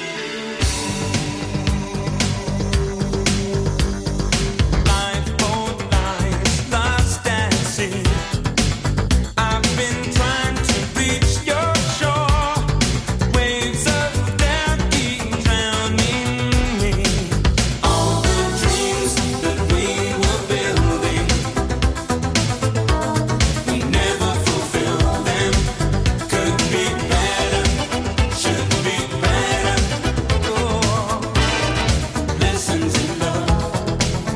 So, wir sind so ziemlich am Ende dieser Sendung angekommen. Noch nicht ganz am Ende, aber kurz vor Schluss haben wir immer eine ganz besondere Rubrik, die da lautet BB Radio. Jetzt Sträters Sinatra Story. Der Godfather of Music. Genau. Was haben wir heute? Es ist diesmal weniger eine Frank Sinatra Story als wie meine Al Bundy Story. Einfach weil, weil der Song Love and Marriage ist eine Auskopplung aus einem Album von Frank Sinatra und war ein launiger Song, den er irgendwann mal aufgenommen hat und den dann irgendwann, ich weiß nicht welcher Sender es war oder welche Produktionsfirma es genommen haben für Married with Children, zu Deutsch eine schrecklich nette Familie mit Ed O'Neill und den ganzen anderen Leuten, die, die halt Al Bundy spielen. Die haben dann diese, die, die haben dieses Sitcom, es ist wahrscheinlich neben Two and a Half Men das beste Sitcom-Format aller Zeiten. Glaube auch. Das glaube ich auch wirklich sehr, weil es so klein kleinteilig, ich sag das so häufig, aber weil es so kleinteilig gut geschrieben war. Man hat den, den, den Al Bundy hat man angelegt, man hat natürlich den Nachnamen hat man gesagt, komm, Al ist so ein klassischer Herrenvorname und Bundy klingt so ein bisschen nach Ted Bundy, diesem Frauenkiller und er arbeitet im Schuhgeschäft und, und das war halt so der, der Archetypus der, der dysfunktionalen amerikanischen Familie mit dem äh, geilen Dummchen als Tochter, dem Honk, dem onanierenden Honk als Sohn, der geldgierigen Frau mit den hochtupierten Haaren. Aber die Tochter war optisch ein Knaller, muss ich sagen. Ja, Christina Applegate, auch eine großartige Schauspielerin, um das mal ein bisschen wieder auf äh, trockene Tücher hier. Ja. So. Und das war schon stark. Man konnte kaum glauben, wie subversiv und über Tische und Bänke der ganze Käse ging. Es fing immer an mit diesen, mit diesen ich glaube, es war Washington oder aber das war immer diese Bilder von so einem Springbrunnen. Love and Marriage. Und das gab dem Ganzen eine Ironie, die der Song auch vorher kaum hatte. Äh, und dann, dann Al Bundy halt, wo Peck sagt, ich liebe dich, Al. Und er, ja, danke. Weißt du, das war so, das war, das, ich habe das geliebt, dieser Zynismus, äh, frei ausgelebte Ironie, äh, Nihilismus, das habe ich schon schon sehr sehr gemocht. Also ist natürlich heute streng genommen ist heute alles sexistisch, rassistisch, da da da da da da da da da toxisch und bla, aber es war trotzdem eine tolle Serie und es bleibt eine tolle Serie und äh, ich wünsche sie es gäbe sie mal in einer, in einer nicht Netzhautpeitschen Qualität auf Blu-ray, da muss ich mal ein Auge riskieren, weil das war immer gut. Das Problem mit dem Frank, also ist kein Problem. Frank Sinatra selber hat, hat My Way gehasst, weil er immer gesagt hat, ne, ja, er mag den Song nicht, aber die Leute stehen drauf, also singe ich ihn, Dienstleister, der er ist. Und dann gibt's diesen Song, wo Sinatra gar nichts dafür kann, dass er für immer da mit, mit dieser Serie, mit, mit dieser, mit dieser, einer der besten Sitcoms aller Zeiten verbunden ist. Da konnte er nichts dran machen, hat ihn wahrscheinlich aber auch nicht gestört. Und äh, naja, einfach mal rein. Und ich liebe Frank Sinatra. Ja, danke, Thorsten. Hier ist also Frank Sinatra, Love and Marriage.